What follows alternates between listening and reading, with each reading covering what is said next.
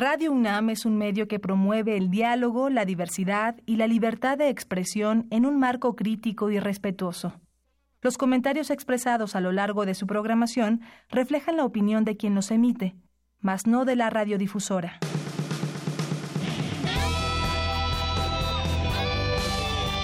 Prisma RU. Relatamos al mundo.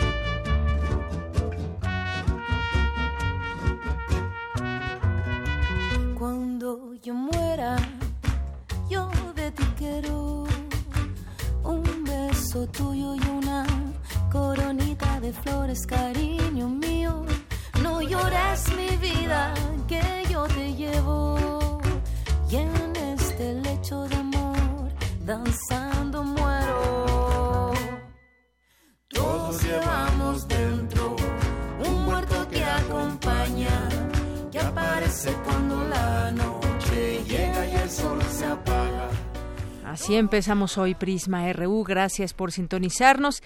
Se llama la canción Calaveritas, es Anita Tillú y Celso Piña. Me gustó mucho esta canción. Y bueno, vamos a acompañar algunos espacios del programa con música. Hoy en este Día de Todos Santos y pues una celebración en México muy importante de la cual hablaremos por cierto este día nos enlazaremos hasta Oaxaca para hablar de de cómo se celebra eh, este 1 y 2 de noviembre en algunas zonas de nuestro país, sobre todo en eh, Oaxaca. Y vamos a platicar para ello con Yasnaya Elena Aguilar, que es escritora lingüista, traductora, investigadora y activista eh, Mije. Eh, vamos a platicar con ella más adelante en nuestra segunda hora y también en nuestra segunda hora tendremos eh, Cinemaedro con el maestro Carlos Narro, eh, su director de extensión cultural de aquí de Radio UNAM, que nos acompañará como todos los jueves. En nuestra primera hora vamos a platicar de eh, pues esta los vamos a invitar a que vayan y visiten nuestra mega ofrenda de la UNAM. Y nos vamos a enlazar en un momento más con nuestro compañero Leonardo Frías. Así que pues no se pierdan esta invitación y todo lo que él está viendo. Se les va a antojar ir cuando cuando escuchen este reporte un poco más adelante.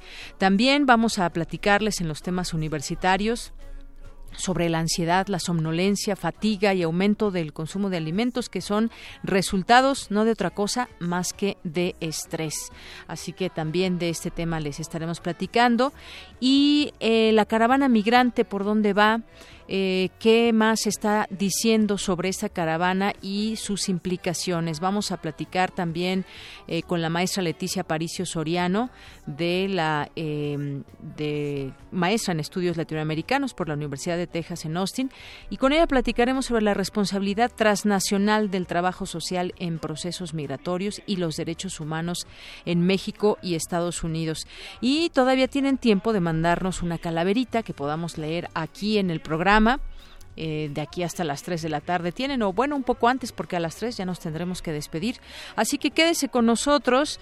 Mientras tanto, vamos a ir a un resumen informativo.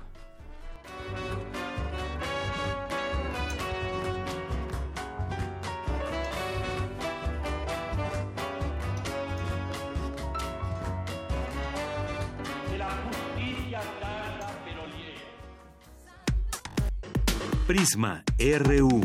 Relatamos al mundo.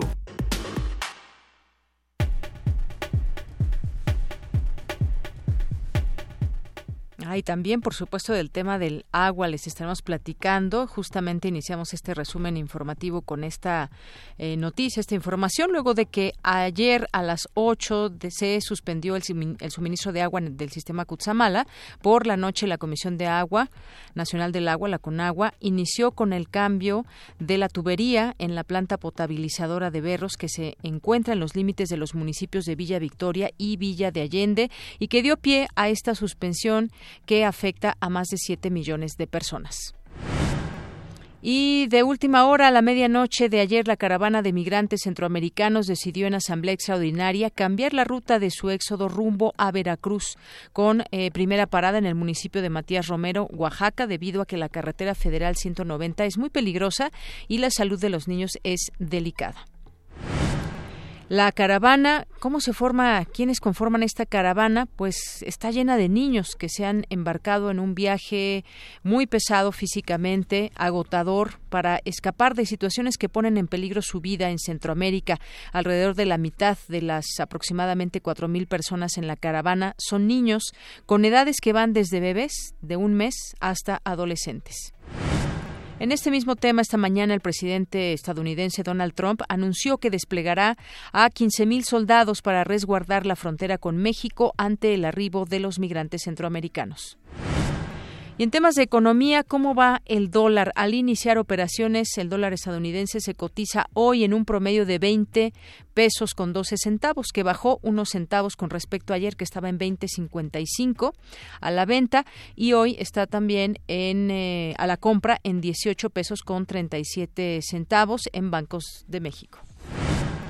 Tarde o temprano, la Procuraduría General de la República deberá entregar la versión pública de las actuaciones del caso Odebrecht, tal como se lo instruyó, instruyó el Pleno del INAI, advirtió el comisionado Joel Salas. En los temas internacionales, trabajadores de Google en todo el mundo están protestando hoy por la agresión de la empresa ante casos, ante la, por la gestión de la empresa ante casos de acoso sexual, tras conocerse que el gigante tecnológico protegió al creador de Android, Andy Rubin, tras una denuncia. El juez Sergio Moro, que condenó a Luis Ignacio Lula da Silva por corrupción y lideró la operación Lava Jato desde 2014, aceptó hoy la propuesta del presidente electo de Brasil, eh, Jair Bolsonaro, de nombrarle su ministro de Justicia y de Seguridad Pública. Campus RU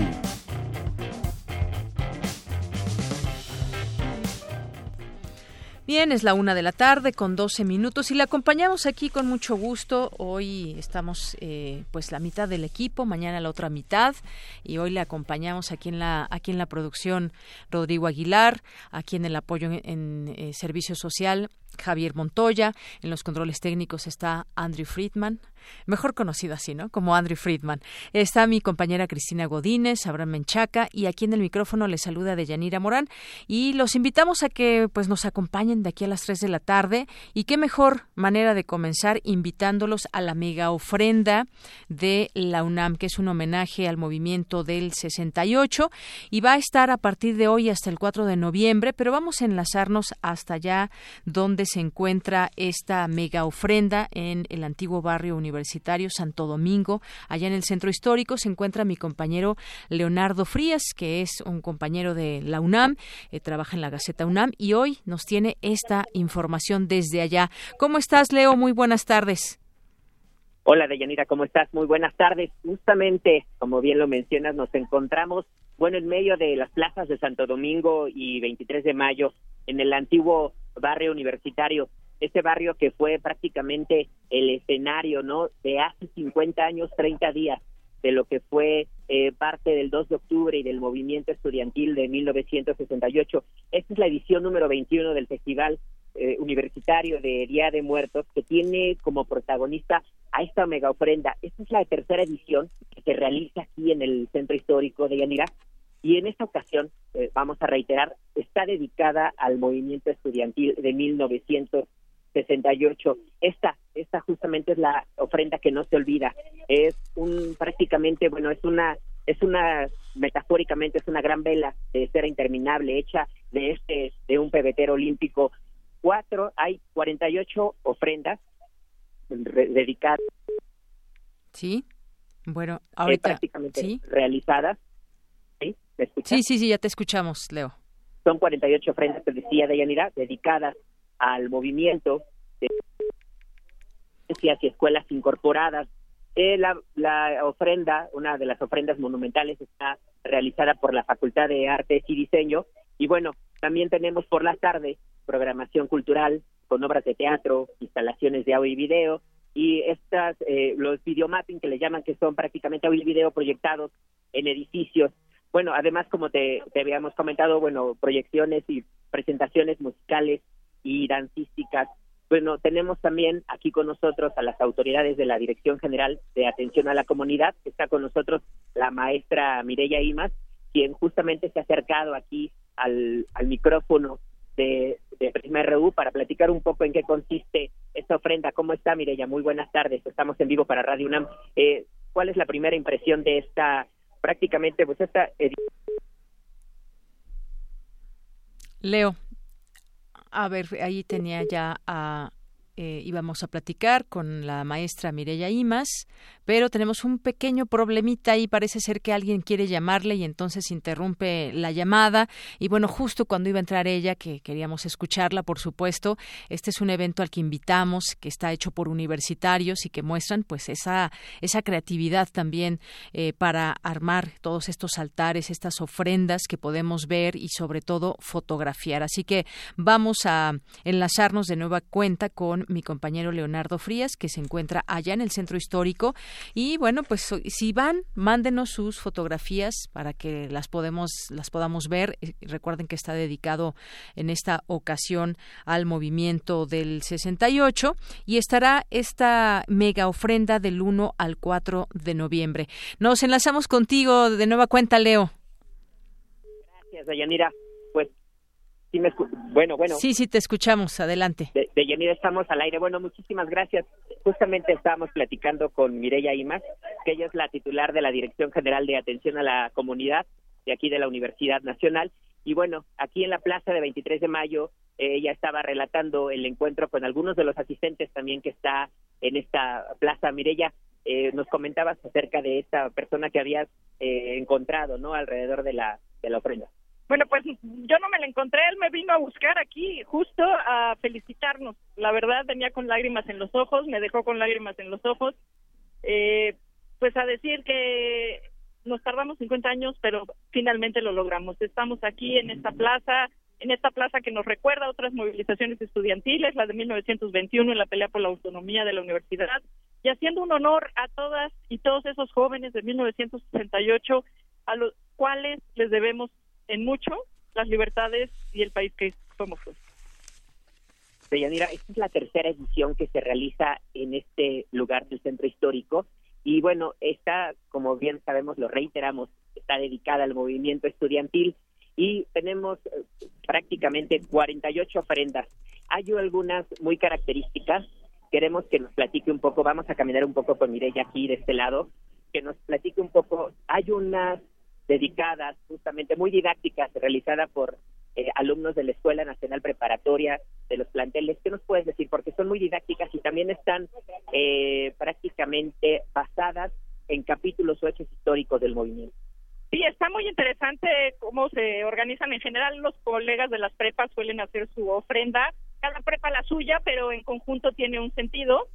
Eh, y en este caso, pues recuperaron fragmentos de, de textos o de dichos de personas importantes, jóvenes que participaron en el, en el movimiento y las fueron poniendo a lo largo de sus ofrendas, de manera que van contando una historia con la voz de las personas de 1968. Muy bien. Deyanira, tenemos aquí también a Ana Beristain, que ella es subdirectora de enlace y vinculación de la DEGACO. Ella nos va a platicar un poco acerca de esta situación que por primera vez se realiza aquí en la ofrenda, que es una cuestión de inclusión. Inclusión de, las personas que tienen alguna discapacidad, ella nos va a, hay una posibilidad de bajar un software a través del teléfono celular para que las personas que, que tienen alguna discapacidad, ella nos va a platicar muchísimo más. Estamos aquí contigo. Muy buenas tardes, estamos en vivo para Prisma RU. ¿Nos puedes platicar un poco acerca de este tema? Hola, buenas tardes. Claro que sí. Les invitamos a que nos visiten. Como les decían, eh, tratamos de hacer una ofrenda incluyente. Tenemos unos pasillos más amplios para que puedan entrar personas en sillas de ruedas. Tenemos un audio que describe todas las ofrendas que están presentes para las personas ciegas. Entonces se pueden meter a www.degaco.unam.mx diagonal audio mega ofrenda y ahí lo encontrarán. Pero si vienen al sitio, aquí tenemos unos aparatos reproductores que también les vamos a estar prestando a las personas con discapacidad visual para que puedan entender y saber qué es lo que está aquí presente. Y para las personas sordas tenemos unos folletos que describen todo eso a través de los textos, ¿no? Entonces, eh, pues es un esfuerzo que hemos eh, hecho para para que nos visite la mayor cantidad de gente posible. Ese es otro gran tema de, de una deuda que tenemos en, en este país. Tenemos una enorme deuda con las personas con discapacidad y la UNAM está haciendo pues la parte que le toca. Y una de las partes que nos toca es pues acercar todos nuestros eventos y todas nuestras actividades a las personas con diferentes capacidades. Deyanira, amigos de Prisma RU, finalmente, bueno, a las 17 horas se espera la eh, prácticamente la inauguración oficial con la, presencia de algunas autoridades. Eh, estará aquí eh, con nosotros el, el maestro Raúl Arsenio Tamayo, que es el encargado del despacho de la Secretaría de Atención a la Comunidad Universitaria de nuestra universidad, además de Eduardo Vázquez, que es el secretario de Cultura del Gobierno de la Ciudad de México. Por supuesto, estará aquí eh, Mireya Imas, estará aquí Ana con nosotros. Y bueno, no les vamos a decir más para que por favor vengan ustedes hasta el 4 de noviembre a las 9 de la noche. De 9 a 9. De 9 a 9, aquí justamente en el centro histórico de la Ciudad de México. Regresamos con ustedes. Pues muchísimas gracias, Leo. Ahí estaremos y esperamos que también mucha gente visite este lugar, esta mega ofrenda. Ya nos dieron muchas ganas de ir y ver ahí en vivo todo esto que nos estás platicando. Muchas gracias por esta participación aquí en Prisma RU, Leo. Un saludo, muchas gracias. Muy buenas tardes, gracias a ti. Buenas tardes. Leonardo Frías, nuestro compañero de Gaceta UNAM y en este reporte especial para Prisma RU. Porque tu opinión es importante, síguenos en nuestras redes sociales, en Facebook como Prisma RU y en Twitter como arroba PrismaRU.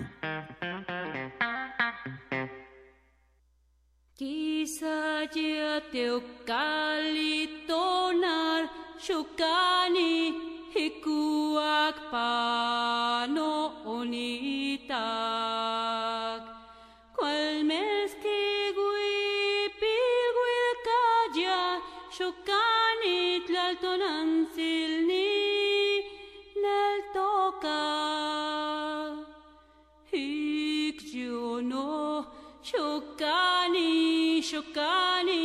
chokani tigui katoya.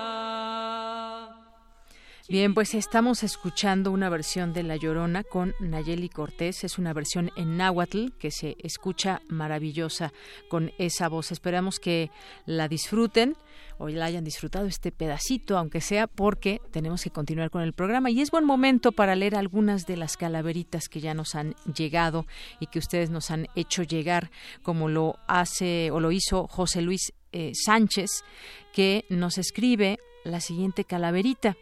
Dice, se encontraba Deyanira informando verazmente cuando se le presentó de repente la huesuda de la mano del presidente del Consejo Coordinador de Empresarios para detener el noticiero Prisma RU Independiente y acallar las voces de la audiencia valiente, que expresaba su apoyo al resultado de la consulta.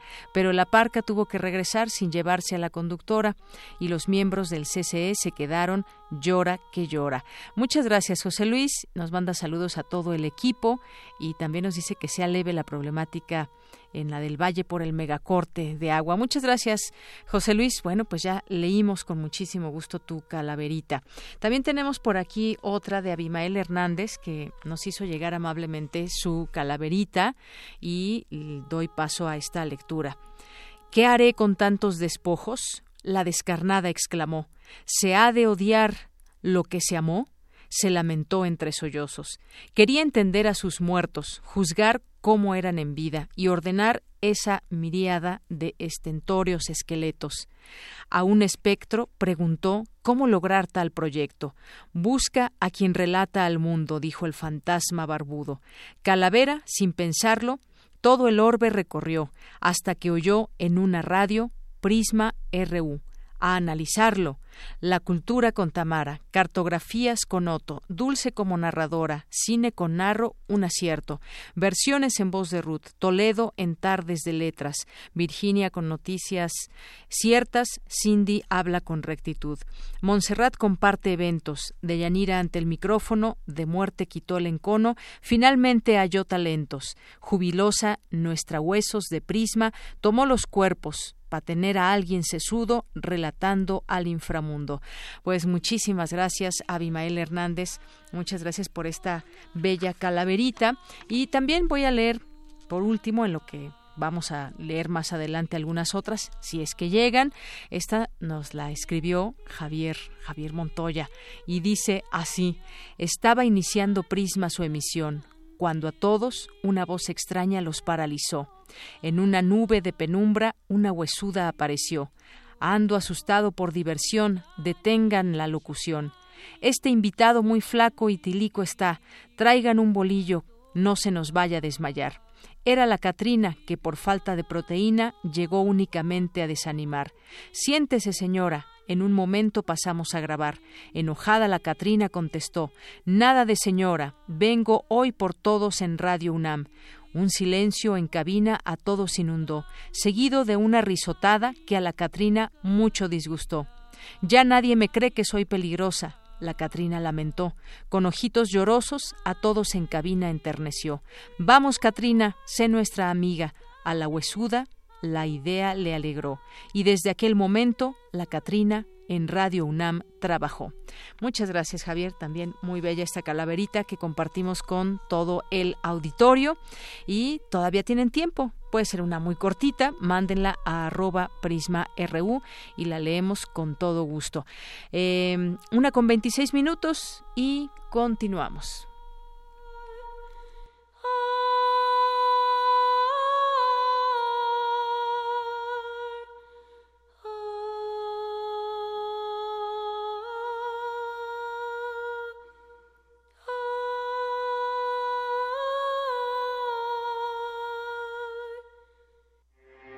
Porque tu opinión es importante, síguenos en nuestras redes sociales, en Facebook como Prisma RU y en Twitter como arroba PrismaRU.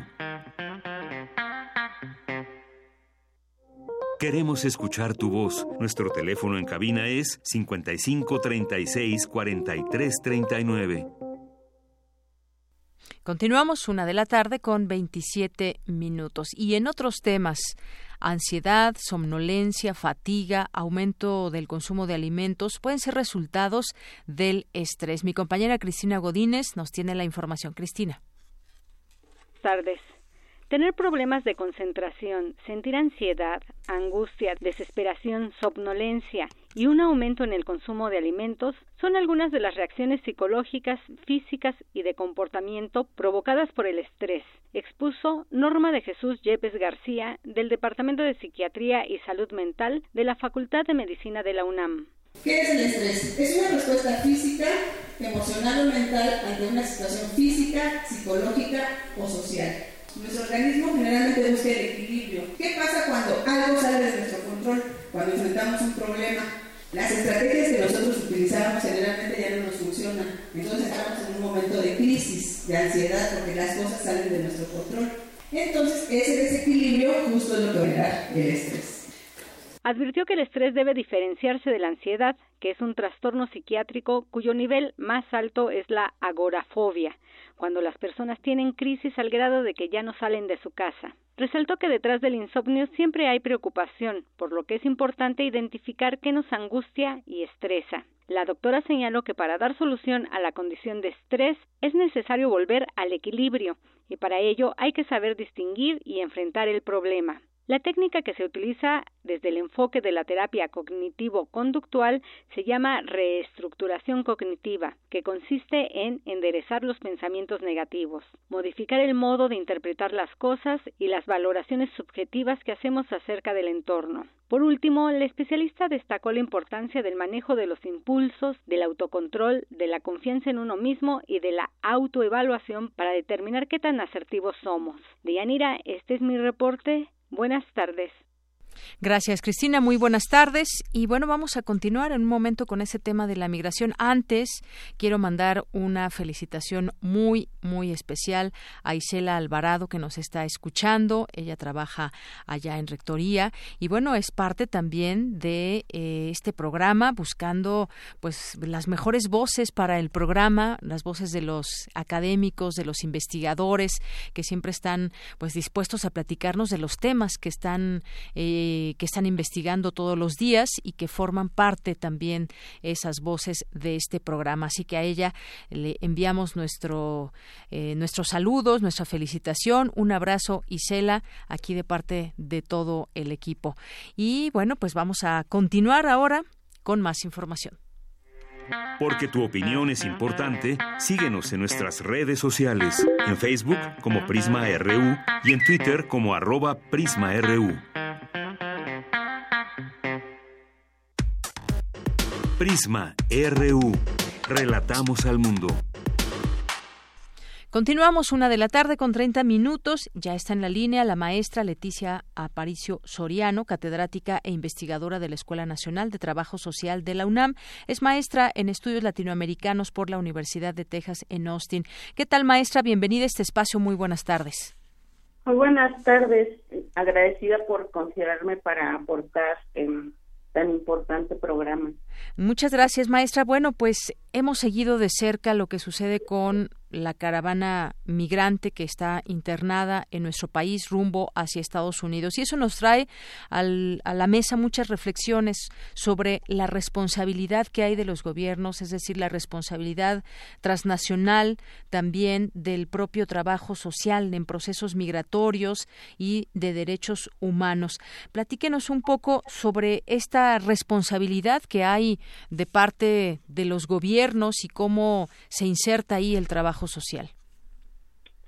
Claro que sí. Eh, es un, antes que todo, eh, digamos en una apreciación general, es un problema, un problema que ha rebasado fronteras, el cual nos preocupa como académicas, académicos, pero también como sociedad civil, sociedad organizada. Y eh, en relación a ello, pues ahorita como Escuela Nacional de Trabajo Social estamos llevando a cabo actividades en coordinación con gobierno federal y gobierno local. Para ello hemos realizado eh, reuniones, estamos monitoreando la, la caravana. Pues esta, eh, anteriormente hemos ya emprendido trabajos como seminarios, eh, foros, eh, mesas de, discusión, conversatorios, pero actualmente, como la mayoría lo sabemos, em, pues eh, es una cuestión que, que ya nos ya nos alcanzó, ya nos está rebasando. Entonces, le, le, comentaba, pues el día de hoy justamente estamos, yo ahorita estoy saliendo para allá, Estamos capacitando voluntarios para eh, la recepción que se empezará ya a hacer en, unos días, en breve. La recepción aquí en la Ciudad de México. Así es, la recepción a la caravana migrante. Aunque tenemos algunas personas que están ya en campo, algunos contactos nuestros, eh, nuestros me refiero de, de las diferentes instancias que nos estamos sumando y organizando.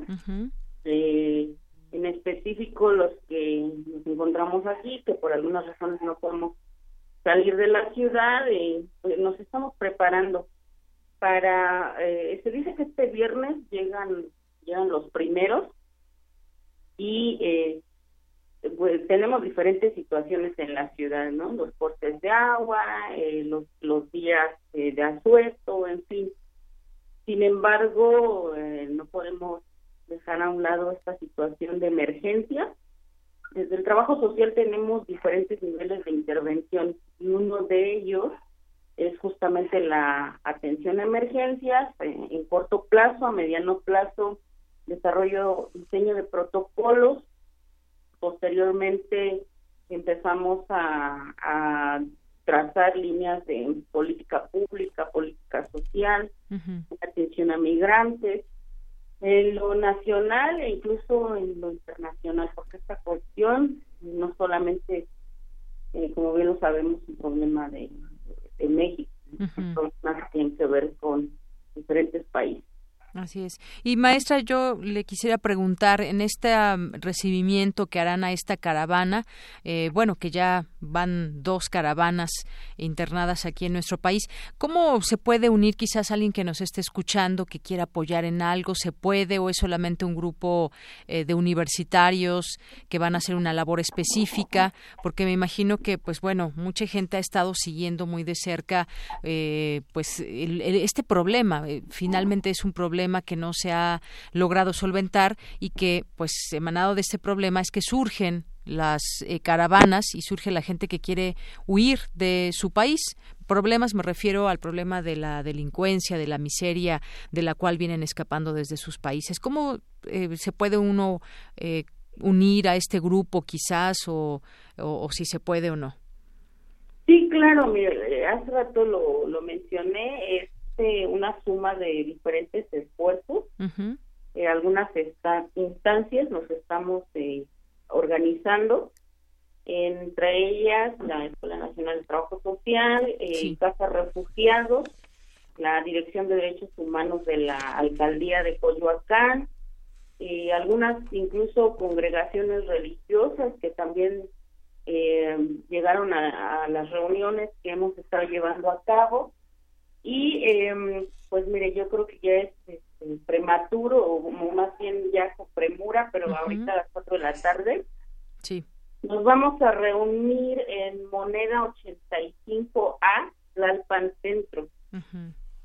Este es un lugar que nos facilitó una congregación religiosa, eh, justamente por la necesidad que tenemos ahorita de espacios y la mayoría están cerrados, tenemos que, llevarlo a cabo en este espacio.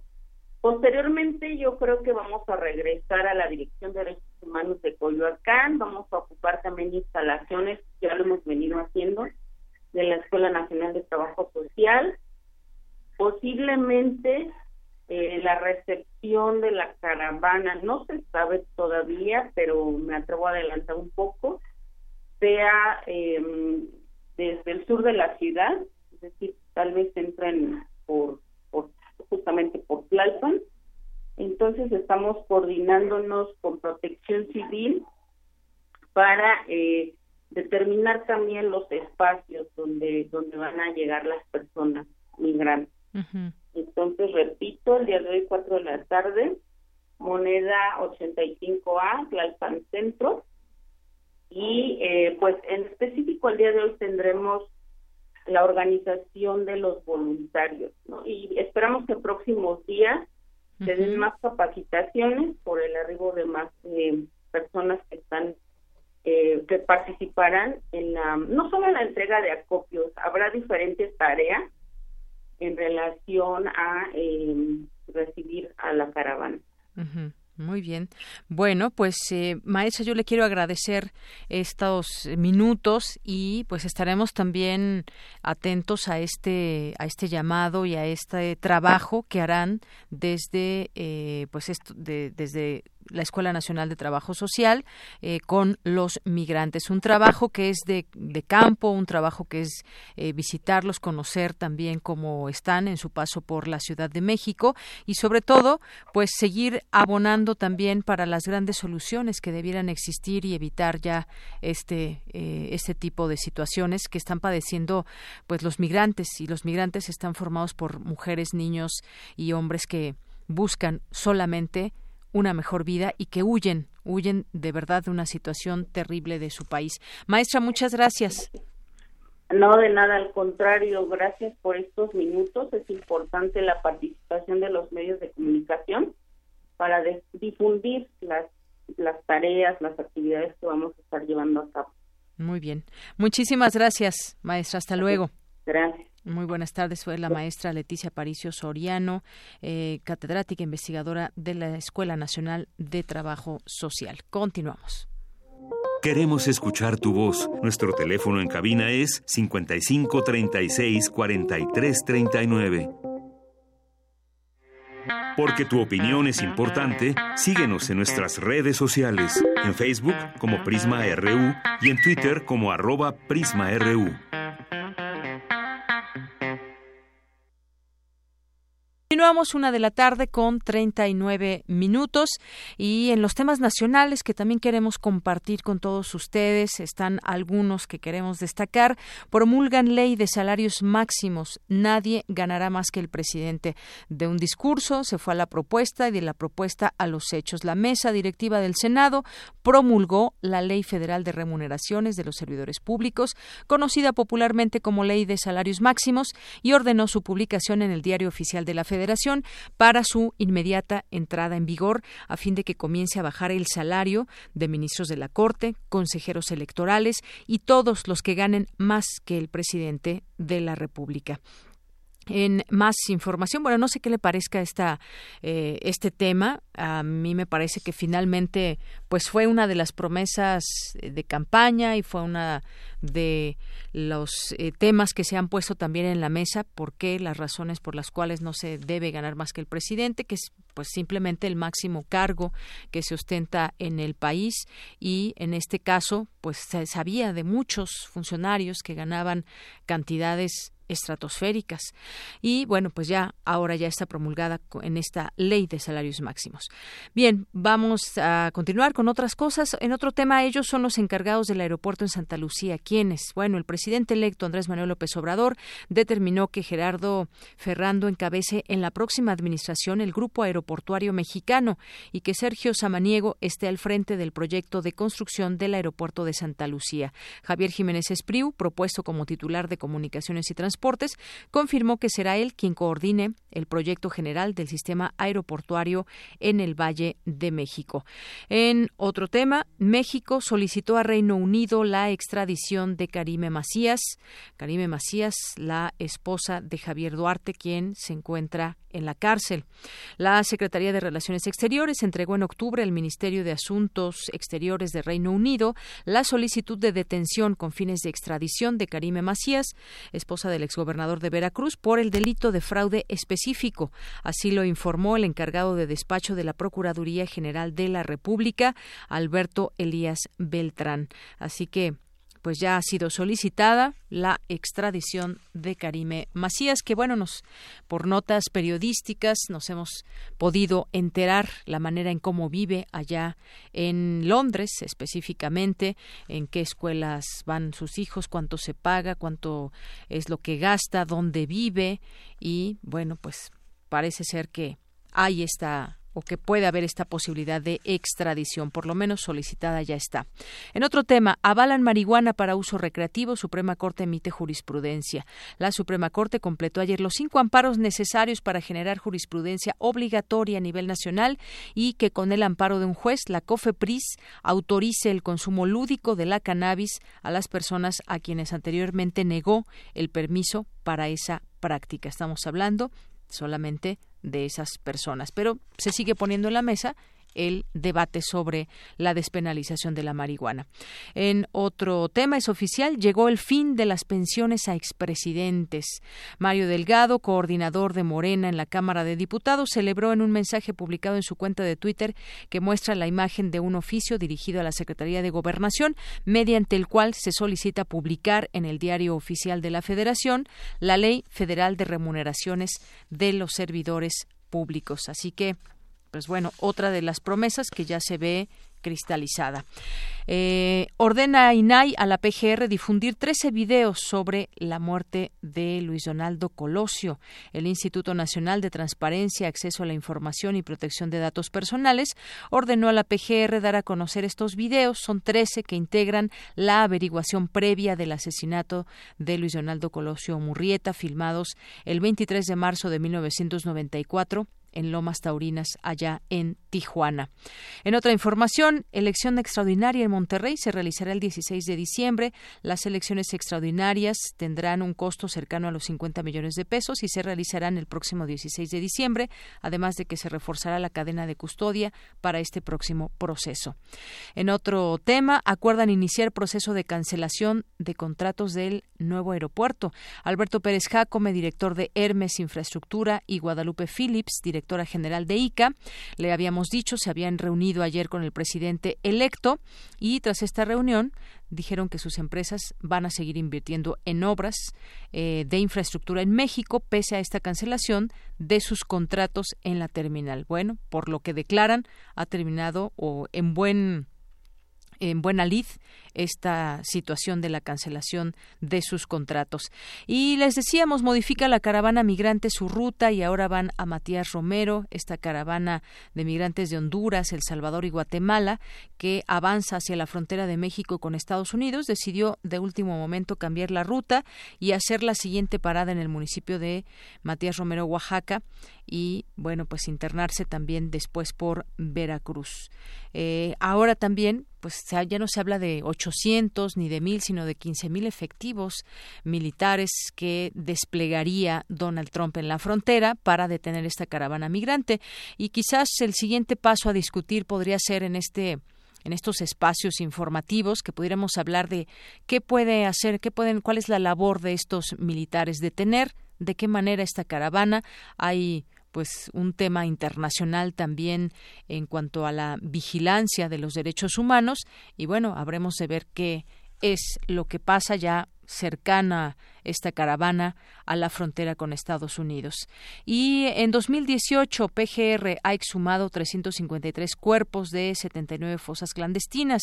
En lo que va de este año, la PGR ubicó este número de fosas en 15 entidades del país, en donde se exhumaron 353 cuerpos, es lo que dijo el encargado de despacho de la dependencia durante la reunión de trabajo con la Comisión de Justicia en la Cámara de Diputados. Pues 79 fosas clandestinas en lo que va de 2018, 353 cuerpos en 15 estados del país. Esta es la numerología que arrojan pues estos resultados de lo que sucede en nuestro país, las investigaciones y la, los protocolos que deben seguir nuestras autoridades. Porque tu opinión es importante, síguenos en nuestras redes sociales, en Facebook como Prisma RU y en Twitter como arroba PrismaRU.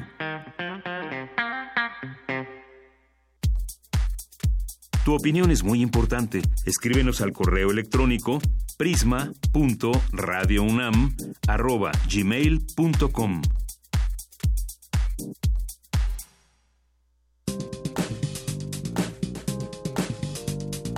Cultura RU. Bien, es tiempo de irnos a Cultura con Tamara Quirós. ¿Qué tal, Tamara? Muy buenas tardes, adelante. Deyanira, muy buenas tardes a ti y al auditorio. Hoy es jueves, jueves de teatro. Hoy les tenemos una excelente opción para que vayan y disfruten de una puesta en escena que, bueno, está dando mucho de qué hablar. Para platicarnos de qué va La piel de Venus, invitamos a este espacio a Miguel Conde. Miguel Conde, tú eres actor y parte del elenco. A ver, cuéntanos de qué va La piel de Venus. Mira, La piel de Venus es una historia llena de seducción y que nos muestra la, cómo son las relaciones, las relaciones personales, como siempre hay algo ahí en juego que se está este, negociando en una relación cualquiera, una relación amorosa, en una relación de trabajo, este, y diría incluso pues en todo tipo de relaciones interpersonales. Eh, todo esto a través de eh, un encuentro que tiene una actriz con un director de teatro y una audición. Ella llega tarde a la audición, se le hizo tardísimo, llega después de un día muy complicado, está lloviendo, eh, ya es de noche, eh, y él, por otro lado, está desesperado porque no encuentra a su actriz y entonces eh, también tuvo un día pues terrible, no no recibió a muchísimas actrices, ninguna daba el ancho y entonces este, digamos que los dos están en una situación de desesperación mutua. Eh, a él lo está esperando su esposa y entonces nos vamos dando cuenta cómo ella llega, él, él no la quiere recibir, eh, ella lo convence y entonces poco a poco vamos viendo cómo los dos se van envolviendo en una relación, insisto, en donde hay mucha seducción. Finalmente ella quiere obtener el papel y él quiere encontrar a una actriz que pueda desempeñarlo. Entonces vemos cómo se van eh, eh, seduciendo y vemos esta relación en donde se van alternando eh, el poder, ¿no? Que cada uno tiene. Y en ese sentido te diría que el autor juega con nosotros como espectadores y con nosotros actores de una manera maravillosa porque eh, te va dando unos giros, la, historia va dando unos giros, unas vueltas de tuerca en donde de pronto se convierte en una historia de suspenso, en donde empiezan las dudas. Tú no sabes si ella ya lo conocía o no, o si tienen una relación previa o no, o si lo están engañando, también en un tono de comedia que, maneja también eh, David Ice, el autor, y que acentúa de una manera también muy inteligente Angélica Rogel, nuestra directora. Excelente. Oye, además, bueno, creo que eh, el público, la gente que nos escucha, también se va a sentir eh, identificado. Al final del día, creo que somos seres competitivos, ¿no? Entonces, pues las relaciones a veces también se basan en quién tiene el poder, quién tiene el poder de diferentes formas, quién es el que manda, quién es el que sabe más. Sí, sí, sí. Es maravilloso porque yo, en las funciones que llevamos acá, siempre he tenido largas conversaciones con el público que nos espera para saludarnos, para felicitarnos, pero todos acaban contándote alguna experiencia personal, que sobre todo salen mucho las relaciones, te digo, amorosas. Y, y es muy curioso porque, porque sí, porque insisto, todas las relaciones, incluso con nuestros familiares, con nuestros papás, estamos siempre negociando. Hay algo que queremos, ¿no? Es como un ejercicio, eh, los típicos ejercicios actorales de A quiere algo que B solo se lo puede dar, pero B no se lo puede dar más que cumpliendo cierta condición. Y así vamos en la vida, o sea, en nuestras relaciones laborales o en nuestras relaciones personales. Yo hoy hablo contigo y po- porque te quiero invitar a comer y tú dices, bueno, pues sí, pero pero ¿por qué iría yo a comer? Porque hay un negocio de por medio o porque hay un interés personal, en fin. Entonces sí, sí, sí, sí, te digo, es, es como un gran ejemplo, muy divertido y muy perverso, porque eso sí, hay mucha sensualidad, más que sexualidad hablaría yo de sensualidad. Finalmente la obra que está montando este director es eh, una adaptación de la obra de, La Venus de la Piel, La Venus de las Pieles, que es de Leopold von Sacher-Masoch, que fue una novela que causó un gran impacto y sobre todo mucho escándalo en su época por el contenido erótico. Entonces, este, la obra va de eso. Justamente creo que ese erotismo que tiene la obra acaba de ponerle como la sal y la pimienta para este juego de poder entre estos dos personajes y este duelo entre dos seres humanos y finalmente entre un actor y una actriz, que es lo que logramos, creo yo, eh, con la ayuda de Angélica, insisto, nuestra directora, que hizo un trabajo maravilloso, y pues lo que hacemos Gaby Sass, Gabriela Sass, mi compañera actriz, y un servidor ahí en escena. Muy bien, Miguel, pues estás muy bien acompañado, muy bien dirigido también. Y esta es una tercera temporada de La piel de Venus, ¿verdad? Es una tercera temporada, hubo una primera temporada en el Teatro La Capilla, una segunda en el Teatro Benito Juárez, y en esta tercera ocasión, que creo que es un elemento que le agrega una razón más para irnos a ver, forma parte de un esfuerzo enorme que están haciendo con el pretexto de despedir al Foro Shakespeare, se unieron el Foro Shakespeare, Petit Comité y Alejandro Go, Go Producciones, para llevar estas historias, tres historias, eh, está pasando un camión, lo siento, eh, tres historias de teatro, yo odio un poquito las divisiones, pero de, teatro comercial y teatro cultural y demás, pero sí lo que está eh, llevando a este teatro, el Centro Cultural Teatro 2, son tres producciones de corte independientes para acercarlas a un público masivo y a otro tipo de público, ¿no? Que, difícilmente a veces eh, conoce estos foros. Entonces forma parte, insisto, de estas tres producciones que se llevan Foro Shakespeare, Petit Comité y Alejandro Gou, que son El bien del país, La divina ilusión y La piel de Venus. Que además son obras eh, muy bien pensadas, muy bien estructuradas. Lamentablemente sí, se nos fue el, el Shakespeare, el recinto, pero bueno, el teatro puede crear puentes, ¿no? El, el lugar, pues lo hacemos también nosotros. Exacto. Mira, el teatro lo hacemos todos. Y justamente una de las maravillas, es decir, si bien estamos tristes porque cerró el Shakespeare, eh, creo que mm, de la mano de Itari Marta, la gran líder y la mujer que llevó el Shakespeare a- hasta donde llegó, que luchó por él y que ha hecho tanto por el teatro en México, junto con Bruno Bichir, finalmente le estamos dando un sentido a esa pérdida, que es lo que debemos hacer siempre con cualquier tipo de pérdida material o humana, eh, darle la vuelta a la parte triste, que tenga un significado o, o podamos, ¿cómo te diré?, como pasar de ese dolor a algo constructivo. Y aquí es muy interesante lo que están haciendo porque, insisto, a partir de algo triste se está generando más teatro y se está llevando ese teatro que se hacía en el Foro Shakespeare a espacios que no albergaban ese tipo de teatro. Claro, es darle también otro enfoque. Oye, y entonces están presentando todos los jueves a las 8.30. A las 8.30 en el Centro Cultural Teatro 2, ahí en Churubusco, esquina Cuauhtémoc, esquina Puebla, ¿no? Hay esquinas, esquinas con las tres calles y pues eso, un lugar muy céntrico también, con una zona con mucho público eh, teatrero y pues bueno, ahí ahí los esperamos todos los jueves, ya no pueden dejarlo para el final porque porque se acaba. Claro, todavía hay tiempo, pero el tiempo vuela, entonces hasta noviembre tenemos para ver esta obra y hay que aprovechar entonces estas producciones que bueno nos están ofreciendo. Muchísimas gracias por tu tiempo y por platicar con nosotros en este espacio. No, gracias a ti Tamara, los esperamos a ustedes también. La piel de Venus, ahí en el Centro Cultural Teatro 2, y gracias por, por ayudarnos a difundirlo. Que la gente vaya al Teatro Miguel Conde y por hoy me despido y les deseo que tengan una excelente tarde. Queremos escuchar tu voz. Nuestro teléfono en cabina es 55 36 43 39. Prisma RU. Relatamos al mundo. Bien, continuamos. Tenemos cinco minutitos antes de irnos al corte para pues leerles también otra calaverita que nos llega por aquí de César Soto Bresfelder, que nos la manda por eh, arroba prisma.ru por nuestro Twitter y nos dice, dice así su calaverita, la noche cerró las puertas en la sala Julián Carrillo porque la fiesta sonora comenzó. La Catrina contenta, sonriente, va recorriendo los pasillos de Radio UNAM viendo a quién se llevará. Cautivada por la voz y entusiasmo sonoro, encontró a Deyanira Morán y sin duda alguna hoy descansa y relata al mundo. La noticia universitaria asistida de sus colaboradores desde las catacumbas en Radio UNAM. Muchas gracias, César Soto, por esta calaverita que nos haces llegar y saludos a todos los que nos estén escuchando a través de esta emisión de este jueves 1 de noviembre. Miren, estamos iniciando juntos este, eh, este nuevo mes, el onceavo del año. Y José Luis León también nos escribe por aquí una calaverita. A ver, dice, vino la muerte muy tarde para llevarme al infierno. Yo no había ajustado mi reloj para el horario de invierno. Salí antes para el trabajo y ella se fue gritando Maldito cambio de horario, váyase mucho al carajo. Muchas gracias, José Luis León. Creo que te ha de, te haber pasado como a muchos que se pues se equivocaron con el tema del horario y llegaron una hora antes a su trabajo. Quizás pudo haberte pasado esto. Muchas gracias por tu comentario, tu calaverita, José Luis León. Gracias también por escucharnos. Miren, aquí Ailis hace unos segundos nos acaba de escribir una calaverita y dice así, va calaverita.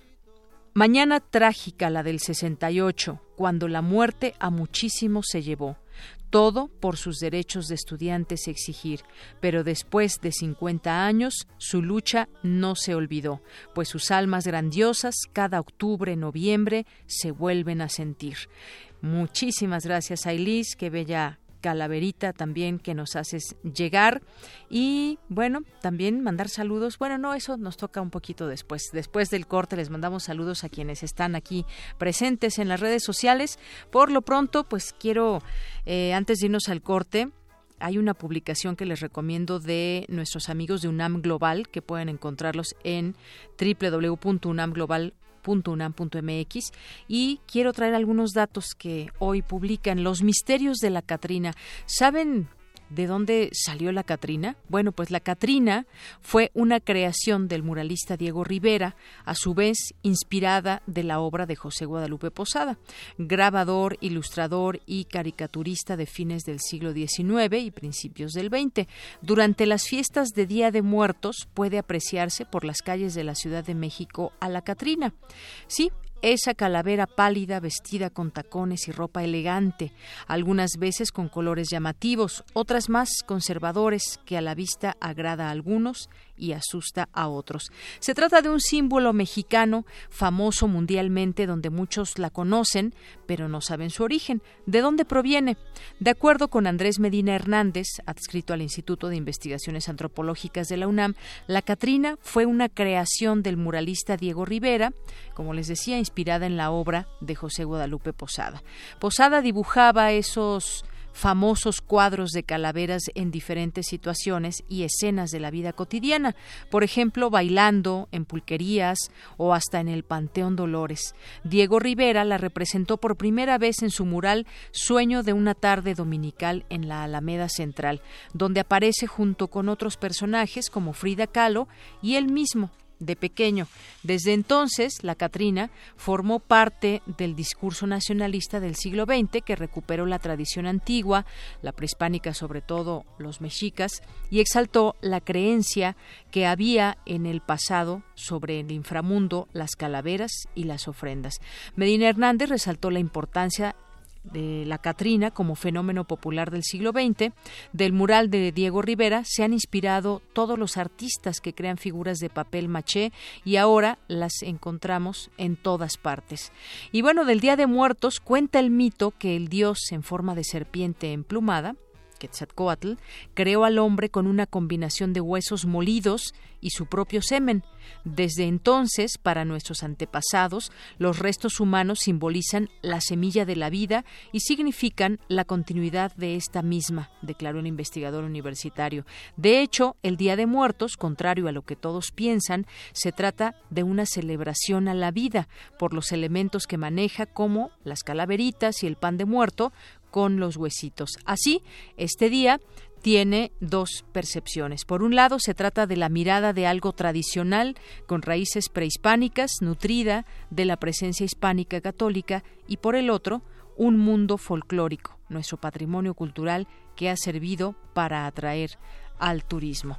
Y bueno, con esto nos vamos al corte, ya son las 2 de la tarde, seguimos recibiendo sus calaveritas muy breves y bien que nos da tiempo de leerlas. Así que acompáñenos, vamos a hacer este corte, regresamos a la segunda hora de Prisma RU.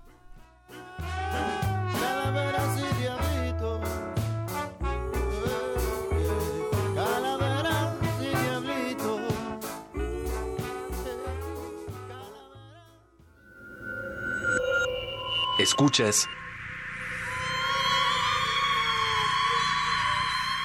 96.1 de FM. Transmitiendo desde Adolfo Prieto 133 Colonia del Valle en la Ciudad de México. XEUN Radio UNAM.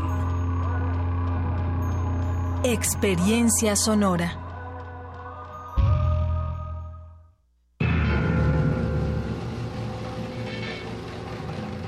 Imaginemos, que la música, y, las palabras son, dos entes, dos, personajes. ¿Cómo, dialogarían? ¿A qué mundo, pertenecerían?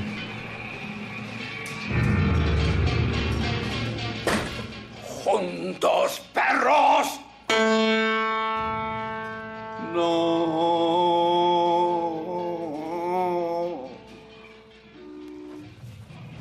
Palabras y música. Un radiodrama escrito por Samuel Beckett, dirigido por Juan José Gurrola y rescatado del acervo histórico de Radio UNAM. Esta es una de las actividades programadas en el marco de la cuarta conferencia anual de la Samuel Beckett Society. Sábado, 10 de noviembre, a las 4 de la tarde. 96.1 de FM. Radio UNAM.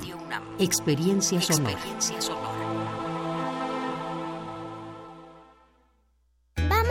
Si alcanzamos. Ponte de puntita, Sofía. Nosotros les ayudamos. Súbanse por aquí. ¿Listo? Probando, probando. Uno, dos, tres. Ok, listo. Ahora sí, ¿me escuchan? Mis amigos y yo los queremos invitar a la consulta infantil juvenil 2018. Si tienes entre 6 y 17 años, participa. Pídele a tus papás que te lleven del 17 al 25 de noviembre a parques, escuelas y módulos del INE. Porque mi país me importa. Vamos todas y todos a participar. INE.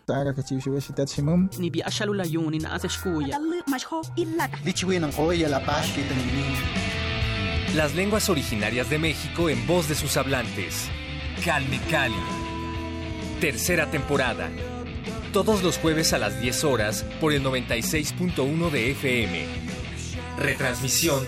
Domingos 15.30 horas por el 96.1 de FM. Radio UNAM. Experiencia sonora.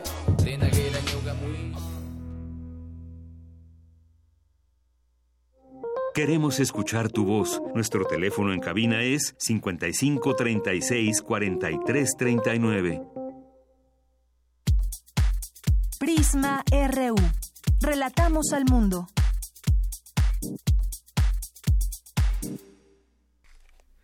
Bien, continuamos. Muchas gracias por continuar con nosotros aquí en Prisma RU en el 96.1 de FM aquí en Radio UNAM y en www.radio.unam.mx. Bueno, pues muchos nos han escrito, gracias por hacerse presentes. Leo Frías, que hace un momento nos mandaba este reporte desde Santo Domingo por la mega ofrenda. No se olviden de verdad de, de visitarla y si quieren compartirnos alguna foto, pues ya saben que a nosotros nos gusta mucho ver las fotos que ustedes nos envían. Ailis, que acabamos de leer hace unos momentos su calaverita, Gerard Contreras nos dice, hola Deyanira, hay voces disidentes entre los veteranos y militares estadounidenses que serían enviados a la frontera con México. Saludos. Muchas gracias por este comentario, Gerard Contreras. Eh, sí, suponemos que pues es parte del trabajo de los a quienes despliegan allá en estos militares, estos veteranos que quizás pues contra su voluntad tendrán que ir y pues nosotros estaremos también muy pendientes de cuáles son los lineamientos internacionales que se deben de seguir ante una situación como esta.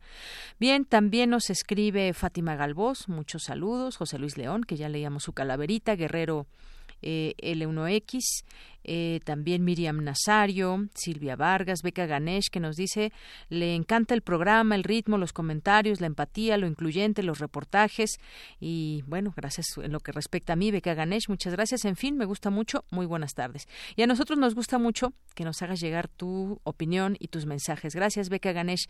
Norman Pearl también nos escribe por aquí, Mictlecuani, que dice, a ver, que esa calaverita no lo representa. ¿Cuál, cuál de todas, Mictle, Mictlantecuani? Mejor manda una. ¿Qué te parece? Eh, muchos saludos a Juanjo N, también a Ramón Vázquez que nos escucha, dice escuchando, eh, que me escucha a mí, a Leo, eso cuando inició el programa. Muchas gracias Ramón, que nos eh, escuchas desde Dallas, Texas. Es un gusto saber que nos escuchas desde allá. Linda tarde también para ti. Y también dice casi viernes, pues sí, casi viernes.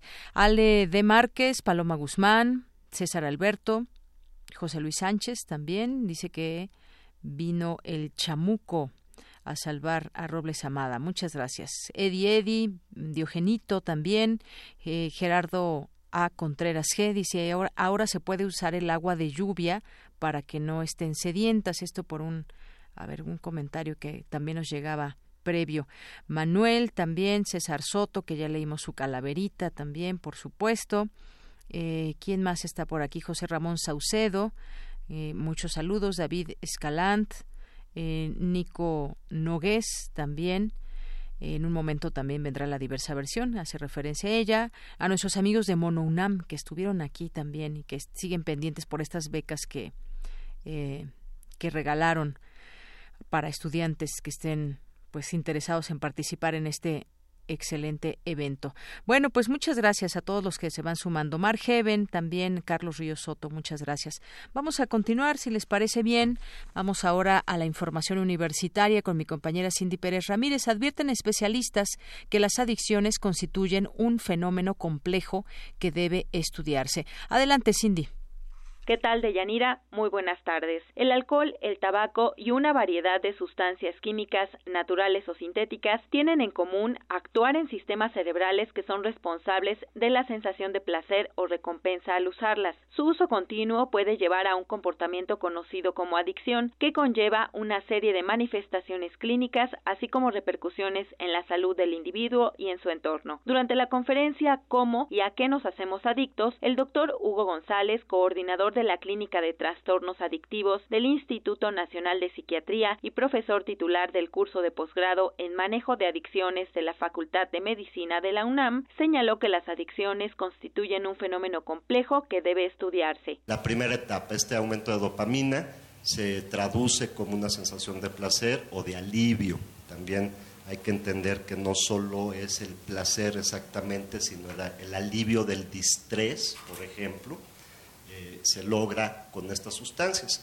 Si esto se repite, entonces pasamos a la segunda etapa, que es cuando estos mecanismos del circuito cerebral de recompensa se adaptan y, empiezan a influir en otros circuitos, y uno muy relevante es todo lo que tiene que ver con los lóbulos frontales del cerebro, empieza a haber una hipofunción y eso se refleja en una pérdida de control, eh, una disminución en la capacidad de poder eh, controlar el impulso de consumo. Y la tercera etapa tiene que ver con eh, todo el, cuando no está la sustancia disponible o cuando las dosis ya no son suficientes o cuando por alguna razón se suspende el consumo, viene una respuesta en el organismo que va desde el síndrome de abstinencia agudo hasta un síndrome de abstinencia muy largo. El especialista recalcó que si el cerebro sufre daños por su consumo, ese permanece. Los estudios que hay a la fecha, eh, el seguimiento que le dan a los pacientes no suele ser tan largo así como el resto de tu vida, ¿no? Todavía. Este, eh, digamos que eh, hay dos situaciones también acá.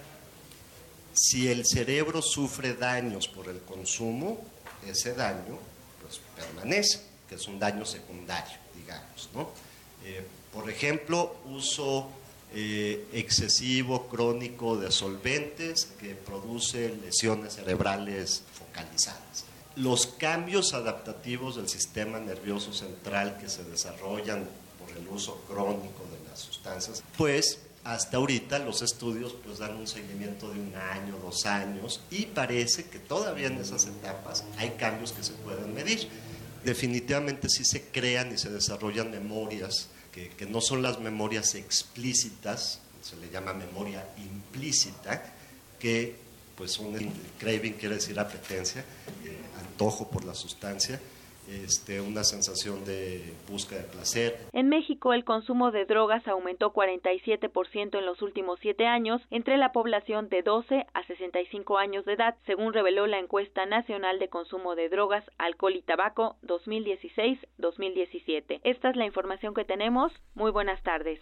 Muchas gracias, Cindy. Y bueno, vamos a continuar ahora con dulce, algo que ya sabemos. A ver, tomar de manera regular bebidas dulces y refrescos generan grasa abdominal y promueve el desarrollo del síndrome metabólico. Ya lo sabemos, sabemos que las bebidas azucaradas no nos llevan a ningún buen lado y hacen mal a nuestro cuerpo. Lo sabemos y aquí lo vamos a seguir diciendo porque no nos vamos a cansar de decirlo hasta que, pues bueno, quizás sembremos un poquito de de pues de qué será de conciencia entre la gente que tiene estos hábitos o que tenemos estos hábitos de pronto y bueno pues escuchemos esta nota de Dulce García. Adelante Dulce Deyanira, buenas tardes a ti al auditorio de Prisma RU. Tomar de manera regular bebidas dulces genera grasa abdominal y promueve el desarrollo de síndrome metabólico, que se puede definir como una serie de signos que aumentan la posibilidad de padecer enfermedades cardiovasculares, diabetes tipo 2 y algunos tipos de cáncer. Entre estos signos están la obesidad central, la presión arterial alta, el aumento de triglicéridos en la sangre, colesterol aumentado, secreción excesiva de insulina y resistencia a esta hormona, así como la intolerancia a la glucosa. Con la presencia de tres de ellos, ya se considera el síndrome metabólico. Luego de años de investigación en el Departamento de Neurociencias Cognitivas de la División de Neurociencias del Instituto de Fisiología Celular de la UNAM, universitarios determinaron que las bebidas azucaradas detonan dicho síndrome metabólico. Escuchamos a Marcia Iriar, investigadora de dicha entidad académica. Este síndrome metabólico consta de varios signos que uno puede medir y que son la obesidad central, la panza. Puede haber hipertensión, puede haber resistencia a la insulina, aunque haya esa hormona que, ayuda a meter el azúcar a las células, especialmente a las células grasas y al músculo, aunque hay mucha insulina, no se puede utilizar bien. Entonces se llama resistencia a la insulina. Y también puede haber eh, problemas con las grasas, por ejemplo, los triglicéridos altos, el colesterol alto, especialmente el colesterol malo alto, el colesterol bueno bajo que a, esto se llama dislipidemia. Para saber sus efectos y secuelas desarrollaron los investigadores un modelo con ratas. Les dieron una bebida similar al jugo o refresco con sacarosa al 20%. La sacarosa, que es el azúcar blanca de mesa, está formada por glucosa y fructuosa. Los resultados, después de dos meses de ingerir esta bebida, las ratas aumentaron su grasa abdominal, los triglicéridos, la insulina, la resistencia a la insulina y la intolerancia a la glucosa. Cabe mencionar que el crecimiento de la grasa abdominal origina mediadores químicos llamados adiposinas y atrae glóbulos blancos que producen citocinas. Estos procesos son percibidos por el organismo como una inflamación. La investigadora recordó que cerca del 40% de la población mundial tiene sobrepeso u obesidad y es sedentaria. De este segmento, una proporción considerable sufre también síndrome metabólico. Marcia Iriart, quien lleva 10 años en la búsqueda de nuevos hallazgos, resaltó que la insulina es una hormona importante para favorecer el almacenamiento de nutrientes, especialmente de glucosa y grasa. Es el reporte. Muy buenas tardes.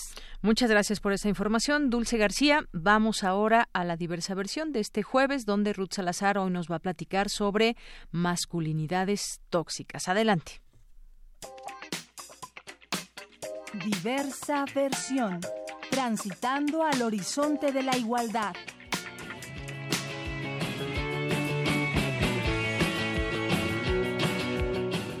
Tal, Deyanira, estimado auditorio de Prisma RU? En esta ocasión hablemos sobre las masculinidades tóxicas o lo que es lo mismo, el machismo. Los hombres se han pasado la vida obligados a ser el género fuerte. Desde niño han sido educados para no mostrar vulnerabilidad, para sacar el dolor y la frustración con violencia y dureza, y claro, todo esto sin llorar.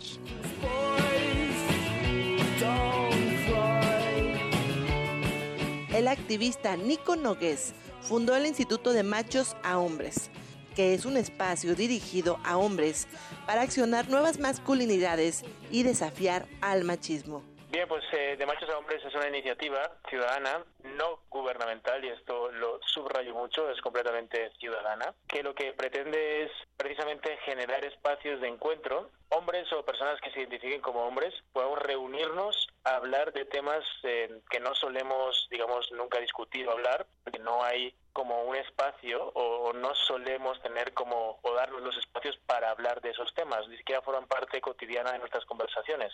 ¿Cambiaría nuestra forma como de ver el mundo y de relacionarnos con el mundo si cambiasen nuestras conversaciones? Pues nosotros creemos que sí. Entonces, a partir de ahí, lo que estamos generando es nuevos espacios donde hayan diferentes temáticas a abordar, por lo tanto, que provoquen diferentes conversaciones entre nosotros y que eso nos lleve efectivamente a diferentes actitudes, diferentes acciones, diferentes eh, formas de relacionarnos, eh, no solo con el contexto que nos rodea, en este caso, pues las mujeres y otras personas, sino también con nosotros mismos y entre nosotros mismos, ¿no? Algunos comentarios y sugerencias que he recibido sobre esta sección han sido enfocados para hablar de ellos también, de cómo la masculinidad tóxica ha perjudicado a una parte importante del género masculino. Nico Nogués nos cuenta. Evidente cuando, cuando empiezas a entender el tema que deberían, y lo pongo incondicional porque no, no es tan evidente que así sea, pero teóricamente pues existen o deberían existir tantas masculinidades como hombres somos, como hombres existimos.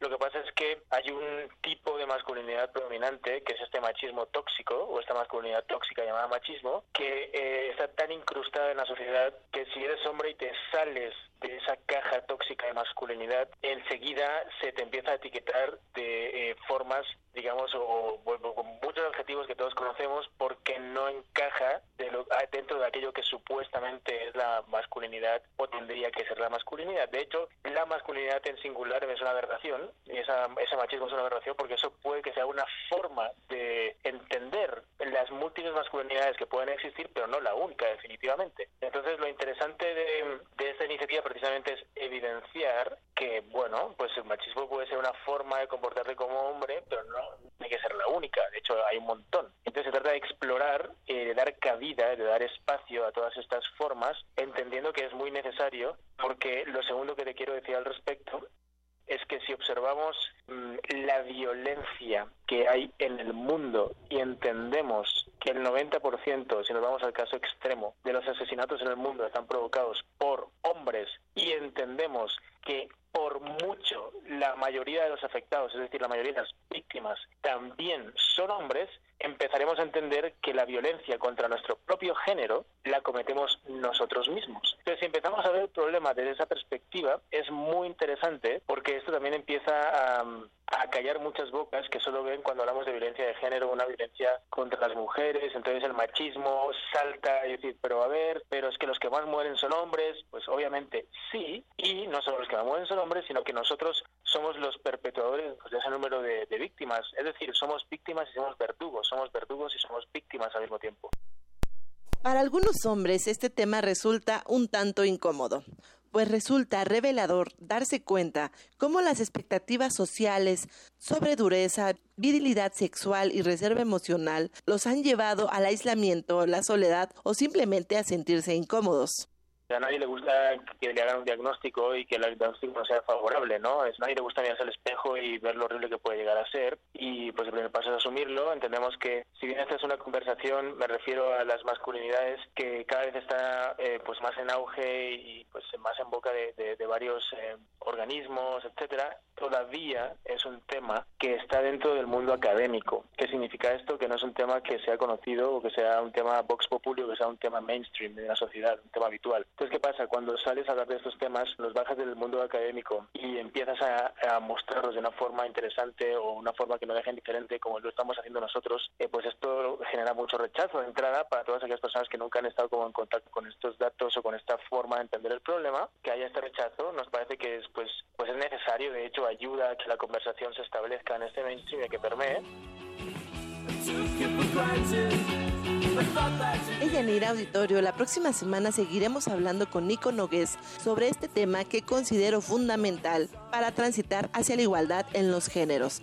Por el momento, si quieres conocer más sobre esta iniciativa de Nico Nogués, les dejo su cuenta de Twitter. Lo encuentras como arroba Nico Nogués dudas, comentarios y sugerencias en arroba Ruth Salazar o y en las redes sociales de Prisma RU. Gracias por escucharme. Buenas tardes.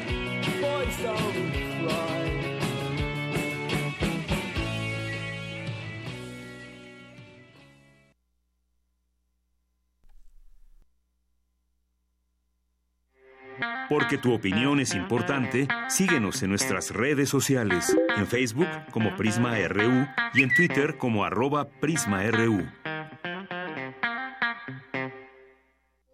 Queremos escuchar tu voz. Nuestro teléfono en cabina es 55 36 43 39.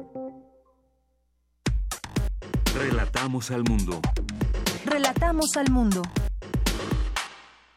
Continuamos, dos de la tarde con 20 minutos. Tengo la línea telefónica a Yasnaya Elena Aguilar Gil, escritora, lingüista, traductora, investigadora y activista eh, Mije. Es maestra en lingüística por la UNAM e integrante del Colmix, el Colegio Mije. ¿Qué tal, maestra? ¿Cómo estás? Muy buenas tardes.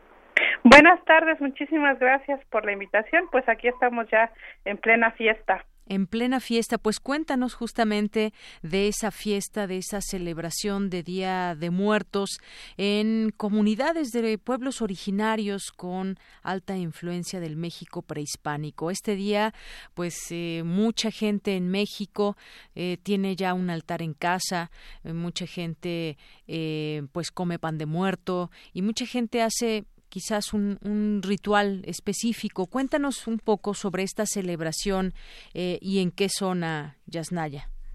Eh, bien, este, bueno, aquí yo estoy en la en la zona Mije, en la región Mije, en este la Sierra Norte de Oaxaca.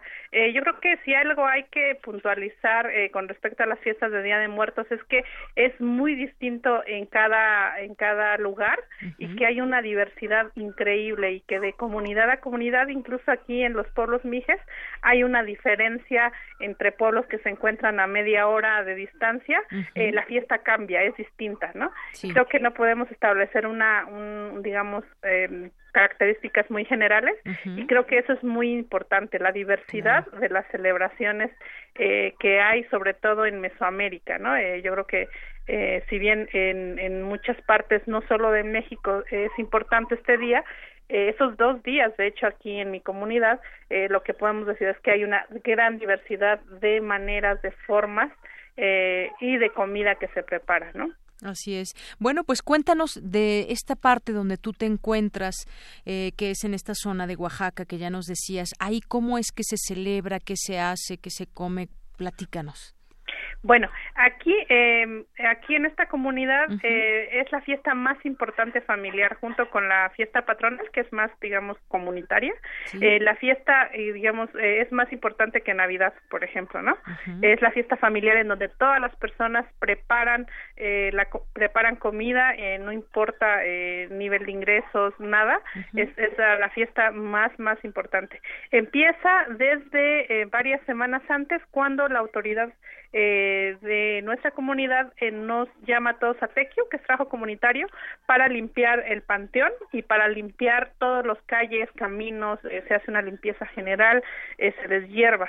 Y después empieza con el domingo, el- en, este caso, en este año cayó el 28 de octubre, eh, se hacen todos los domingos un tianguis aquí en mi comunidad que, que concentra a toda la región, a una gran parte de la región Mije que viene a vender aquí sus productos. Es el tianguis más grande y más importante del año.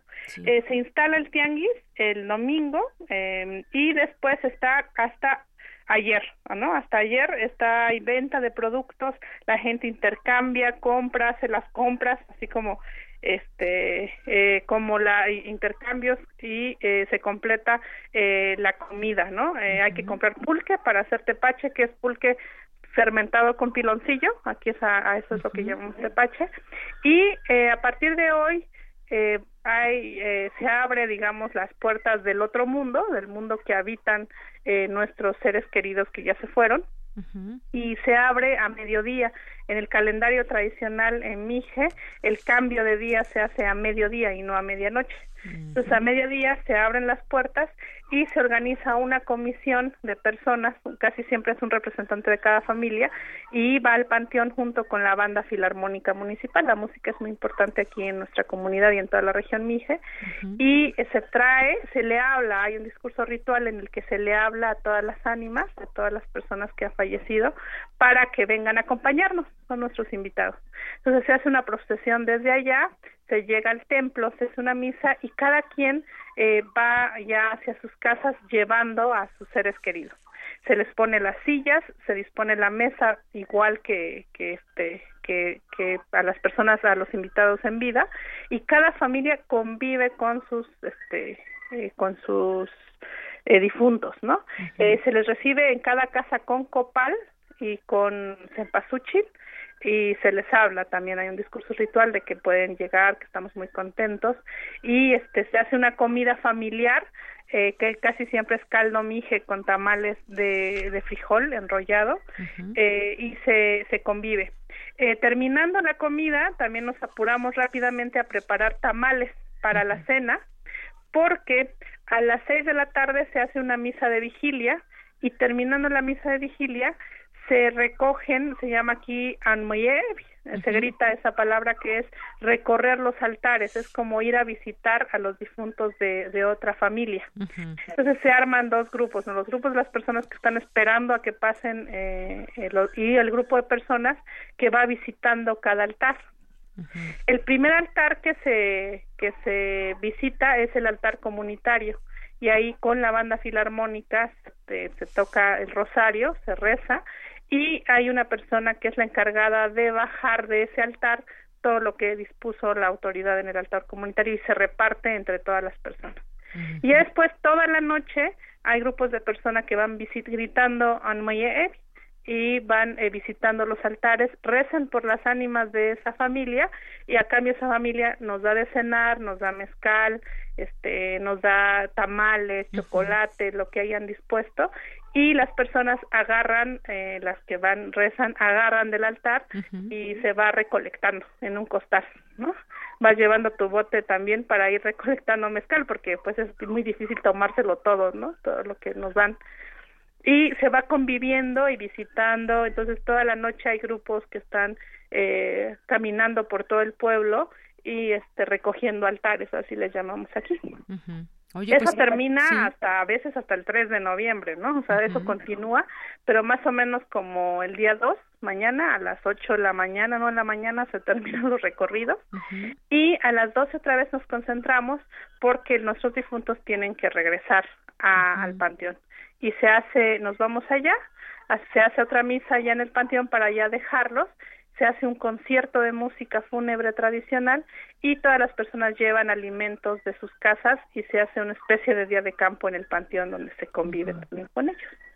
Y bueno, estas visitas y rezos continúan varios días después. Oye, pues qué, eh, qué qué bonito suena todo esto que nos estás platicando, todas estas estas actividades que se realizan en torno a esta celebración, la comida que tiene un juega también un papel muy importante, la música, ya nos decías ese ambiente que se genera con la música en esta región Mije de la cual nos estás llamando, el caldo Mije, por ejemplo, que nos dices que es con tamal, ¿verdad? Sí, el caldo mije está hecho con guajolote, este y lleva es que es con tamales, se acompaña no con tortillas sino con tamales de, de maíz y también de tamales de frijol enrollado. Ya, bueno, pues qué rico sería conocer esos sabores. También, se hace este en la tarde se hace tamal de amarillo y el día dos tamal de mole. Entonces sí es, se preparan muchas muchas cosas, calabaza en dulce, elotes cocidos, chayotes cocidos y este eh, también eh, les digo el mole, el caldo de res, el caldo de guajolote. Entonces sí es una una convivencia muy importante, con, llena de mucha comida. Bueno, esta es solamente una de las regiones que nos puedes platicar, porque como bien decías, incluso se puede estar más o menos cerca, eh, allá en Oaxaca, de una comunidad a otra, y hay algunas variaciones o cambia esta forma de hacer la celebración. Así es, este, por ejemplo, en una comunidad que está aquí a media hora, el recorrido de altares allá se hace el día 2, se grita otra cosa, ¿no? eh, la convivencia en el panteón es antes, entonces cada comunidad va cambiando. En otra comunidad es la banda que recorre cada uno de los altares, entonces tarda muchísimo más.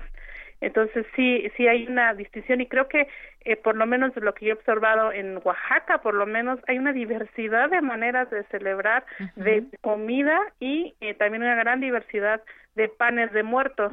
este, estaba recopilando también como eh, los, distintos panes de muerto que, que he podido ver y que evidencian una gran diversidad. Así es, eso es algo que también quería comentar, que tú tienes una cuenta de Instagram, me parece, ¿verdad? Donde vas subiendo ahí fotografías de los distintos panes de distintas regiones de nuestro país. Este, en Facebook pueden, es, este, público, entonces este, en Facebook eh, la cuenta es Elena Gil. Elena eh, ahí pueden, eh, tengo un, álbum que se llama Viva la diversidad de los panes de muerto y ahí pueden ver panes de muerto de diferentes lados de la República, pero también de los que se hacen en Ecuador, en Bolivia, en Perú, eh, panes que se hacen eh, con motivo de estas fechas en Italia, en Bélgica, en Portugal, por ejemplo.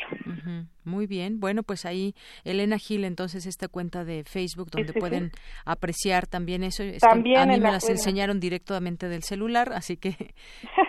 en Twitter también está la cuenta, es arroba yasnayae es Y-A-S-N-A-Y-A-E. Eh, también voy subiendo esos panes y también voy subiendo diferentes tipos de altares y voy haciendo un reporte de lo que está sucediendo en mi comunidad, pero también en otras comunidades a las que eh, por amigos en común tengo acceso, ¿no? ¿Qué está pasando en San Juan Chamula? ¿Qué está sucediendo en la costa? Eh, qué está sucediendo en otros pueblos mixtecos, chiles, zapotecos. Muy bien.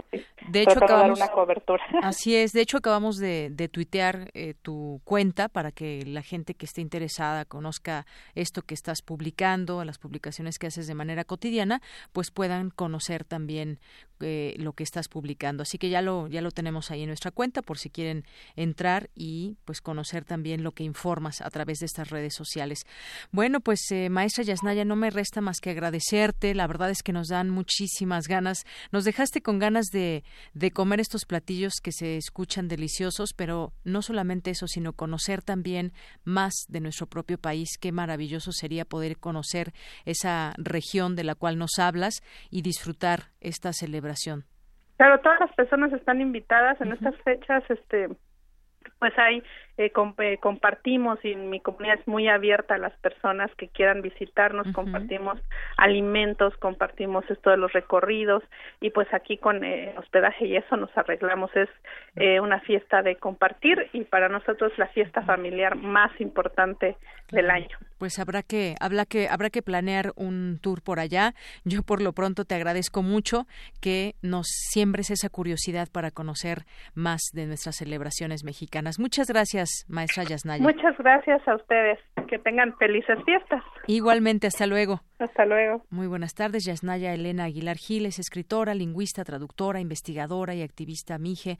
Es maestra en lingüística por la UNAM, integrante del Colmix, el Colegio MIGE. Y bueno, pues de verdad sí, nos quedaron ganas de, de conocer esta región. Nos dice Miclantecuani, ya se están tardando con ese Prismatura Oaxaca, al fin que la entrevistada suena a que nos podría ayudar a conseguir guía. Así es, bueno, muchas gracias. Está, estaría bien planear para el siguiente para el siguiente año. Continuamos. Porque tu opinión es importante, síguenos en nuestras redes sociales, en Facebook como Prisma RU y en Twitter como arroba PrismaRU. Prisma RU. Relatamos al mundo.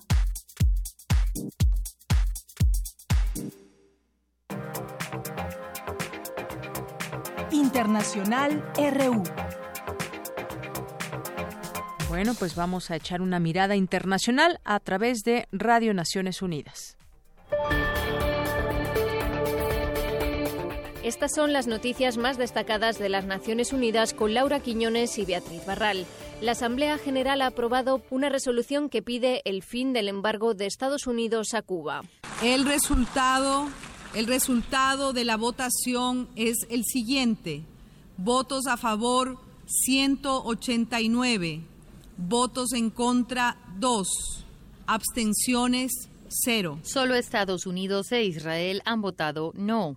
Las ocho enmiendas presentadas por Estados Unidos sobre la situación de los derechos humanos en Cuba han sido rechazadas por una amplia mayoría. Algunos estados, como la Unión Europea y Canadá, explicaron que votarían en contra porque no les parece que las enmiendas deban ir en la resolución sobre el embargo, que es un tema mayoritariamente económico, aunque estaban de acuerdo con el contenido que piden a poner fin a las restricciones de la libertad de expresión y a la persecución de disidentes y urgen a liberar a los presos políticos. Hoy comienza la visita a Honduras de un grupo de expertas de la ONU sobre discriminación contra la mujer. El grupo de trabajo de la ONU estará en el país hasta el 14 de noviembre para evaluar la situación de los derechos de las mujeres y la igualdad de género en el país. Las expertas están particularmente interesadas en las reformas legislativas y políticas implementadas por el gobierno de Honduras que afectan a la participación de las mujeres en la vida pública y política, su salud, en particular su salud sexual y reproductiva, su acceso a la justicia, servicios sociales y educativos y oportunidades laborales. También prestarán atención a la violencia de género y a las mujeres que son víctimas de múltiples formas de discriminación, como aquellas que viven en la pobreza, las indígenas, migrantes y LGBTIQ.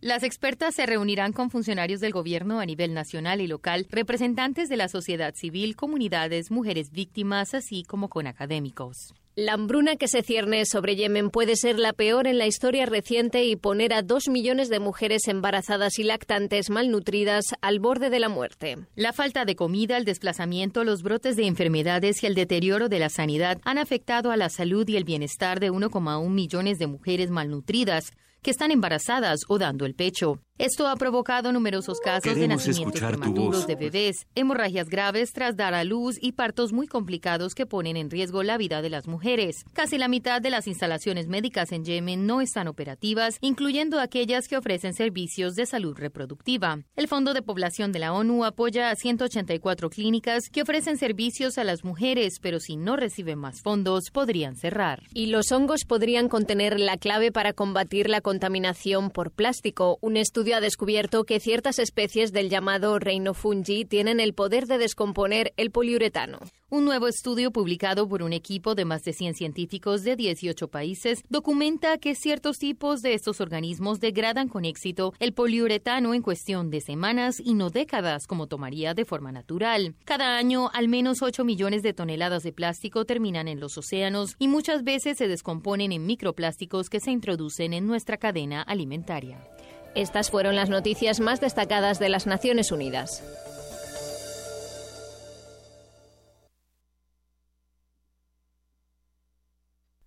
Queremos escuchar tu voz. Nuestro teléfono en cabina es 55 36 43 39. Relatamos al mundo. Relatamos al mundo. Continuamos dos de la tarde con 38 minutos y ya tenemos en la línea a Itze González. ¿Qué tal, Itze? ¿Cómo estás? Hola, muy bien, Dayanira, ¿tú? Muy bien, muchas gracias. Pues hablemos de Central de Muros, sus actividades y bueno, pues platícanos qué es eso de Central de Muros, que además, bueno, fue galardonada con el premio Ciudad en la categoría Diseño de Ciudad. ¿Qué es Central de Muros? Muchas gracias. Pues Central de Muros es un proyecto que iniciamos hace poco más de un año con la idea de llevar el arte urbano a transformar espacios y a restaurar el tejido social. Nosotros planteamos que a través del plasmar arte de la mano de causas, podemos lograr que la sociedad empiece a entender y a transformarse a sí misma. Entonces, iniciamos este proyecto en la central de abasto de la Ciudad de México, el mercado más grande del mundo, porque contenía como todo lo que tiene una ciudad. Tiene actividad económica, tiene actividad social y pues este, tiene muchos conflictos como una ciudad los puede tener, ¿no? Encontramos que estos muros estaban totalmente abandonados que era un lugar que a pesar de que vivía mucha gente, bueno, vive, se encontraba en un abandono emocional. Entonces empezamos el 19 de septiembre del año pasado, el día del temblor, con los primeros trazos y ahorita llevamos 55 murales de dimensiones pues bastante grandes, miden entre 30 metros de largo por 7,60 de alto, que estamos comunicando la Agenda 2030 de la ONU. Hablamos sobre salud y bienestar, sobre equidad de género, sobre educación de calidad, cosas que necesitamos que nosotros como sociedad empecemos a entender para poder lograr un desarrollo sostenible.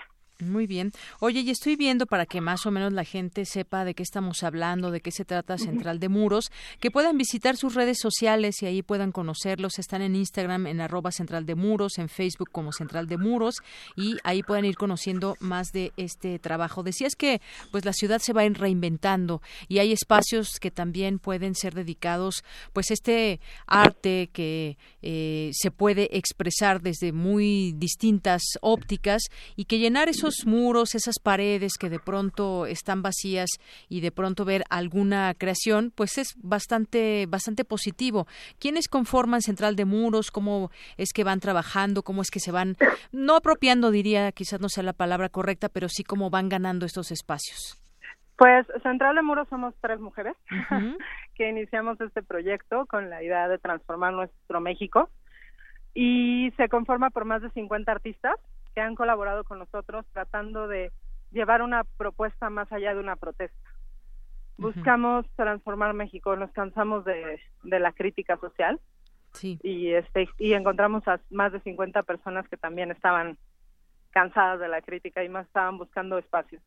Y lo que la, verdad hemos logrado y queremos seguir eh, creciendo es que muchos más artistas se unan, que busquen estos espacios y que transformemos. Porque efectivamente un muro gris impacta de una manera negativa en la sociedad. Un muro con color y con una causa inmediatamente te transforma, así que es de manera inconsciente lo que sucede en nosotros, pero el contacto con el arte hace que, hagamos cambios desde nuestra forma de comportamiento sí. hasta el cómo empezamos a comunicar con las otras personas. Claro, a final de cuentas son cosas que expresan desde esa manera de pintar el mundo o de tener alguna impresión sobre lo que está pasando, el, dejarlo impreso, pues genera también en la gente eh, esa, ese, ese cambio, ¿no? visto desde la pintura, desde, en este caso, eh, en un muro, lo que, lo que ustedes pueden pintar. Exactamente, y pues creo que no está, o sea, no es descubrir el hilo negro en lo absoluto. Esto socialmente ha pasado desde el inicio de los humanos. Buscábamos una manera de expresarnos, de registrarnos, de comunicarnos. Sí. Lo que estamos haciendo ahora eso es usarlo para poder transformarnos. Oye, ¿dónde más se puede conocer su trabajo? Nos hablabas de la central de abastos, pero sé que también estarán en algunos o están en otros lugares. Sí, actualmente estamos eh, trabajando en unos murales sobre la vida marina en Rosarito, Baja California, que este, los voy a invitar, están quedando increíbles. y estaremos trabajando con el Fondo de Población de las Naciones Unidas sí. en la Plaza de Santo Domingo el 9 y 10 de noviembre. Elaboraremos un muro en donde los jóvenes van a expresar qué piensan de los objetivos de la Agenda 2030.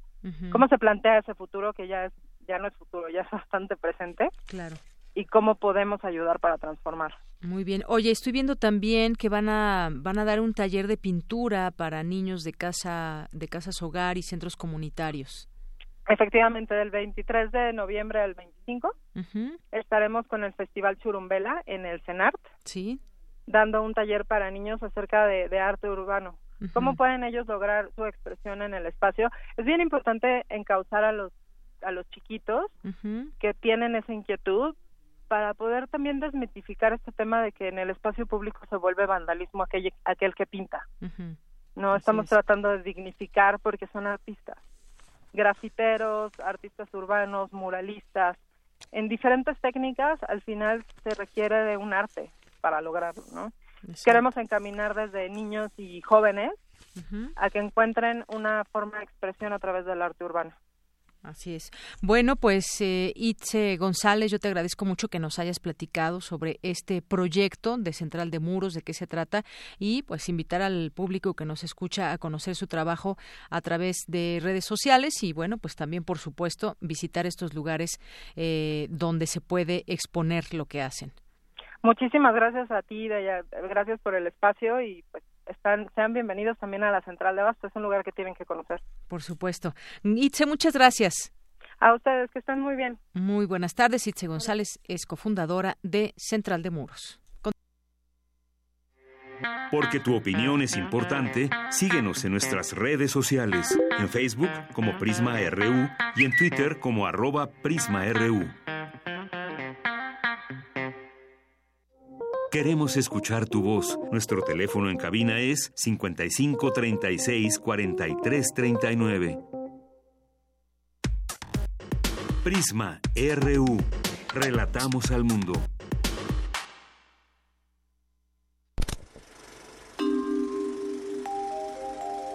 Cine Maedro.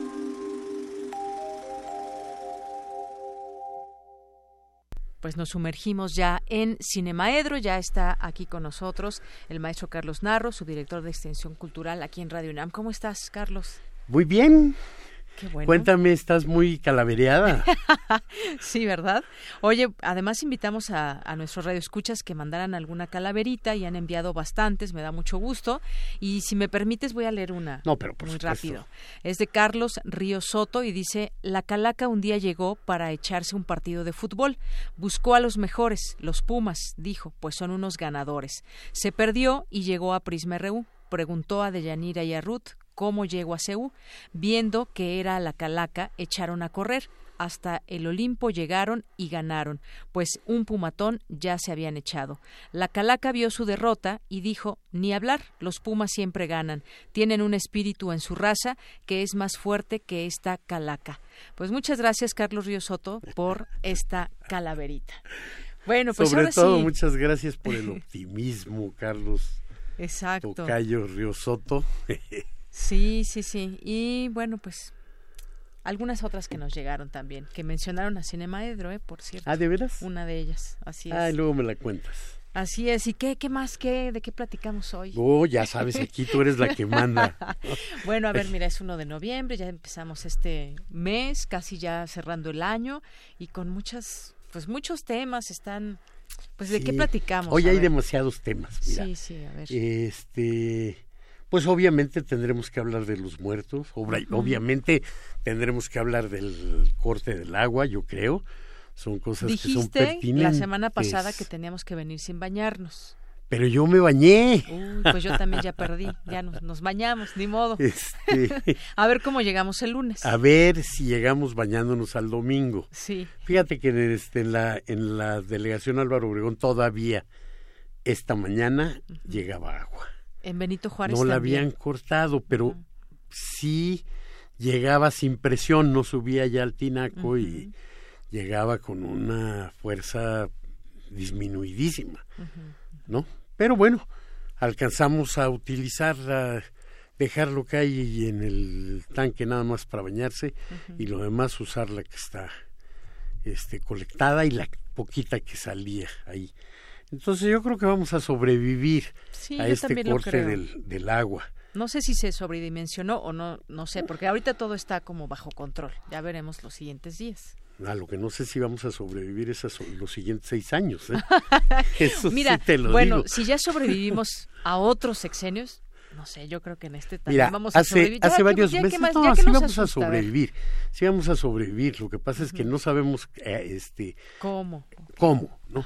Cuando yo te decía hace tres meses que este, que volábamos a una restauración plena del presidencialismo, este, estoy ahora sorprendido, pues, de la de la certeza de lo que fue mi comparación con el sexenio de lo que era hace 50 años Díaz Ordaz.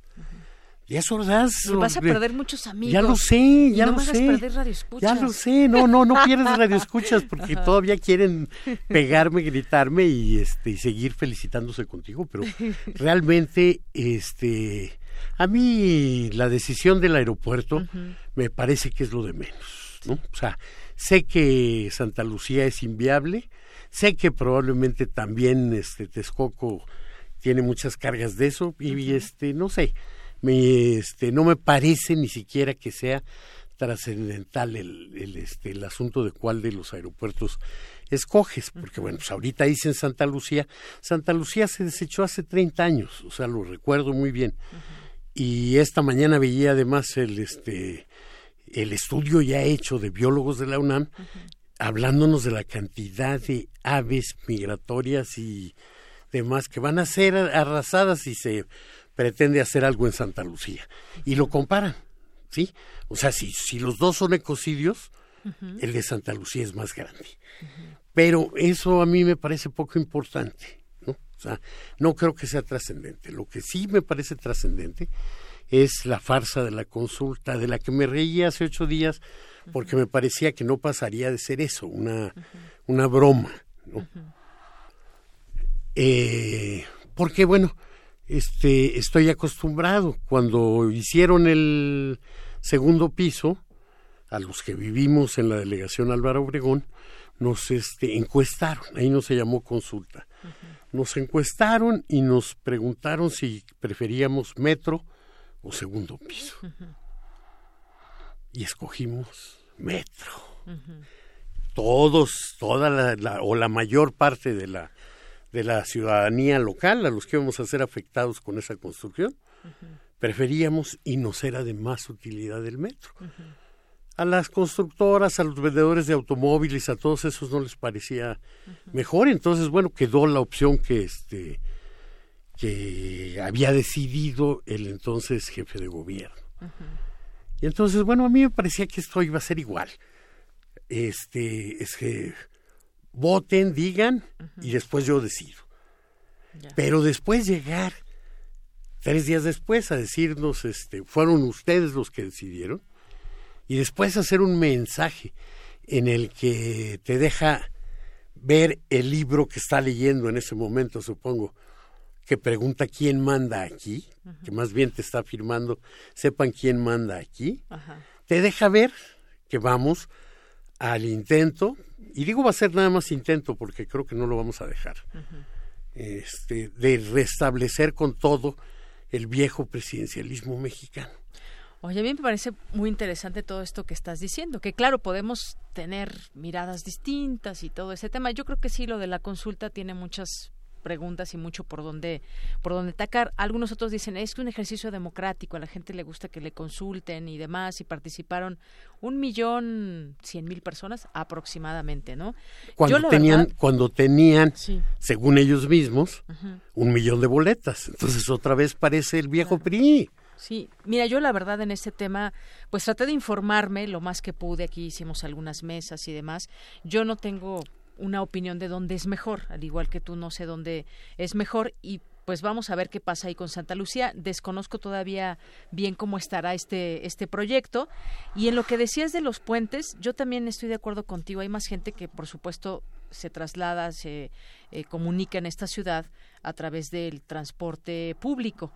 Pero por otra parte, eh, siento que también, bueno, no hay como una una previsión de cuántos automóviles van a seguirse usando en esta ciudad y si no estuvieran esos puentes quizás estaríamos más colapsados en tráfico. No, porque esos puentes lo que hicieron fue alentar la compra del automóvil.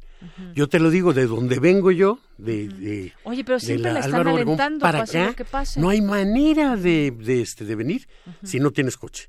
¿No? O tardas, o tardas este una hora cincuenta minutos.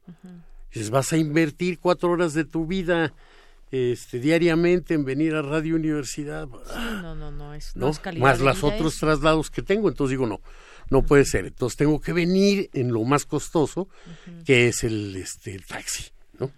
Entonces, eh, si, si la única manera que dejas en que la gente se pueda trasladar es el, este, el taxi, pues terminas comprando una carcacha, ¿no? Ni siquiera un un gran coche, porque los que tienen un, gran coche tienen siete, ¿no? Entonces, bueno, pero eh, no es eso a lo que me refería, sino que simularon una una, una este, consulta, en esos años, en el 2001, este, simularon el, la consulta.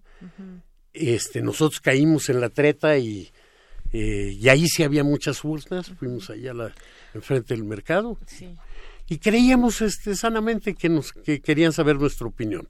Claro.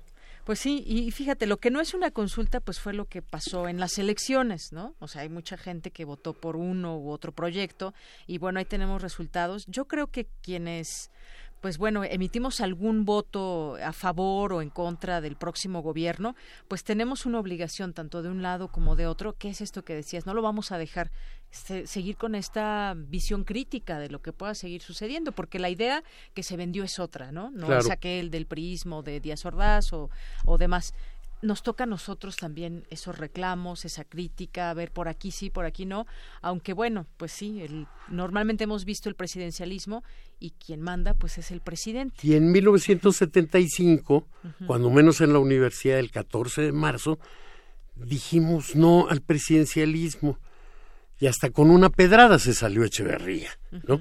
Yo creo que desde entonces hubo una consigna clara que, que fue creciendo y creciendo y creciendo, nos burlamos de todos los siguientes, ya de plano de este último pobre, ya no digo este el, nivel de burla porque era prácticamente cotidiano, diario, pero nos burlábamos de Fox y de todos, y nos vamos a burlar de este también, ¿eh? porque dejar tan fácil como que regrese el presidencialismo, yo creo que no lo vamos a hacer. Pero mira, veníamos a hablar de, de cine.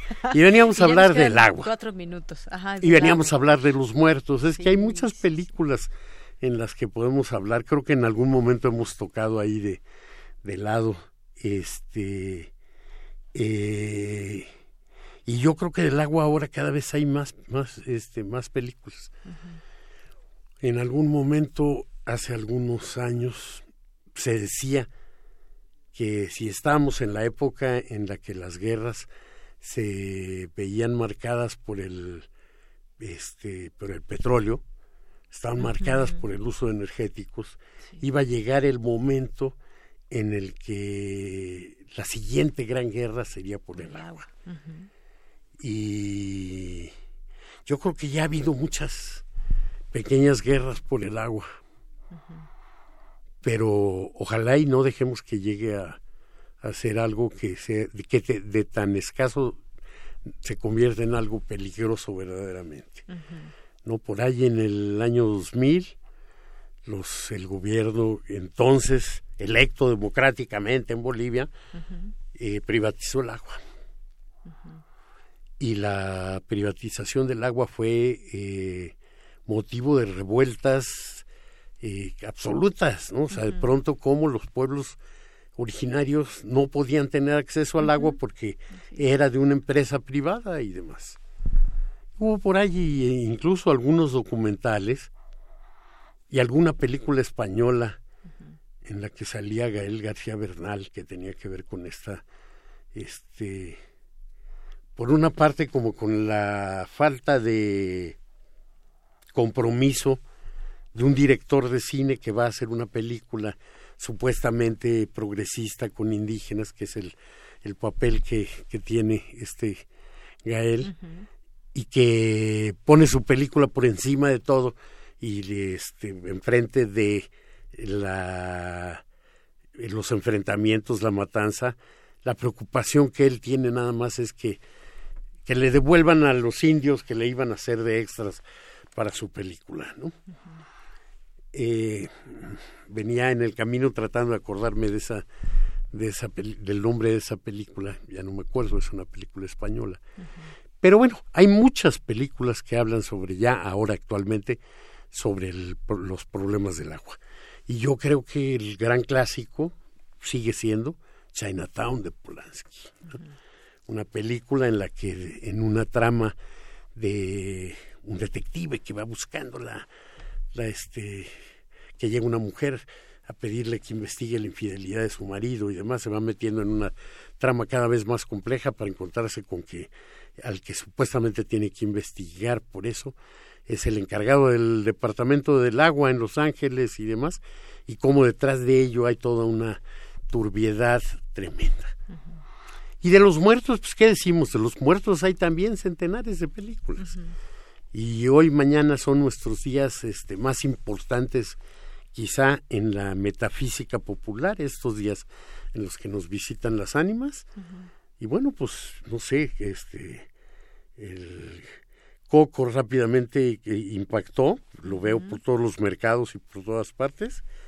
este James Bond impactó, pero yo creo que el gran clásico sigue siendo Macario en esa conversación que tiene con la con la este con la muerte. Con la muerte, así es. Bueno, pues con eso nos despedimos. ¿Qué canción nos había sugerido para Pues mira, a mí me, me, encanta eh, Elegía de Juan Manuel Serrat, una canción dedicada a la muerte de su compañero del alma, este, de su juventud, este, con una estupenda musicalización además. Muy bien, pues con esa nos despedimos. Muchas gracias, Carlos. Gracias por venir. Este, de Miguel Hernández este el poema, perdón. y además de, hacer este Via Crucis de Álvaro Obregón a Benito Juárez.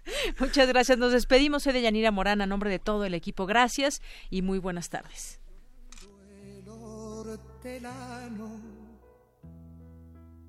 de la tierra que ocupas y estercolas, compañero del alma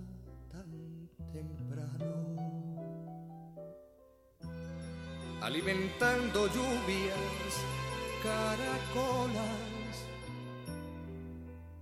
y órganos mi dolor sin instrumento a las desalentadas amapolas.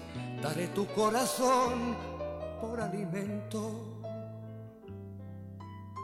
Tanto dolor se agrupa en costado que por doler me duele hasta el aliento. Un manotazo duro, un golpe helado.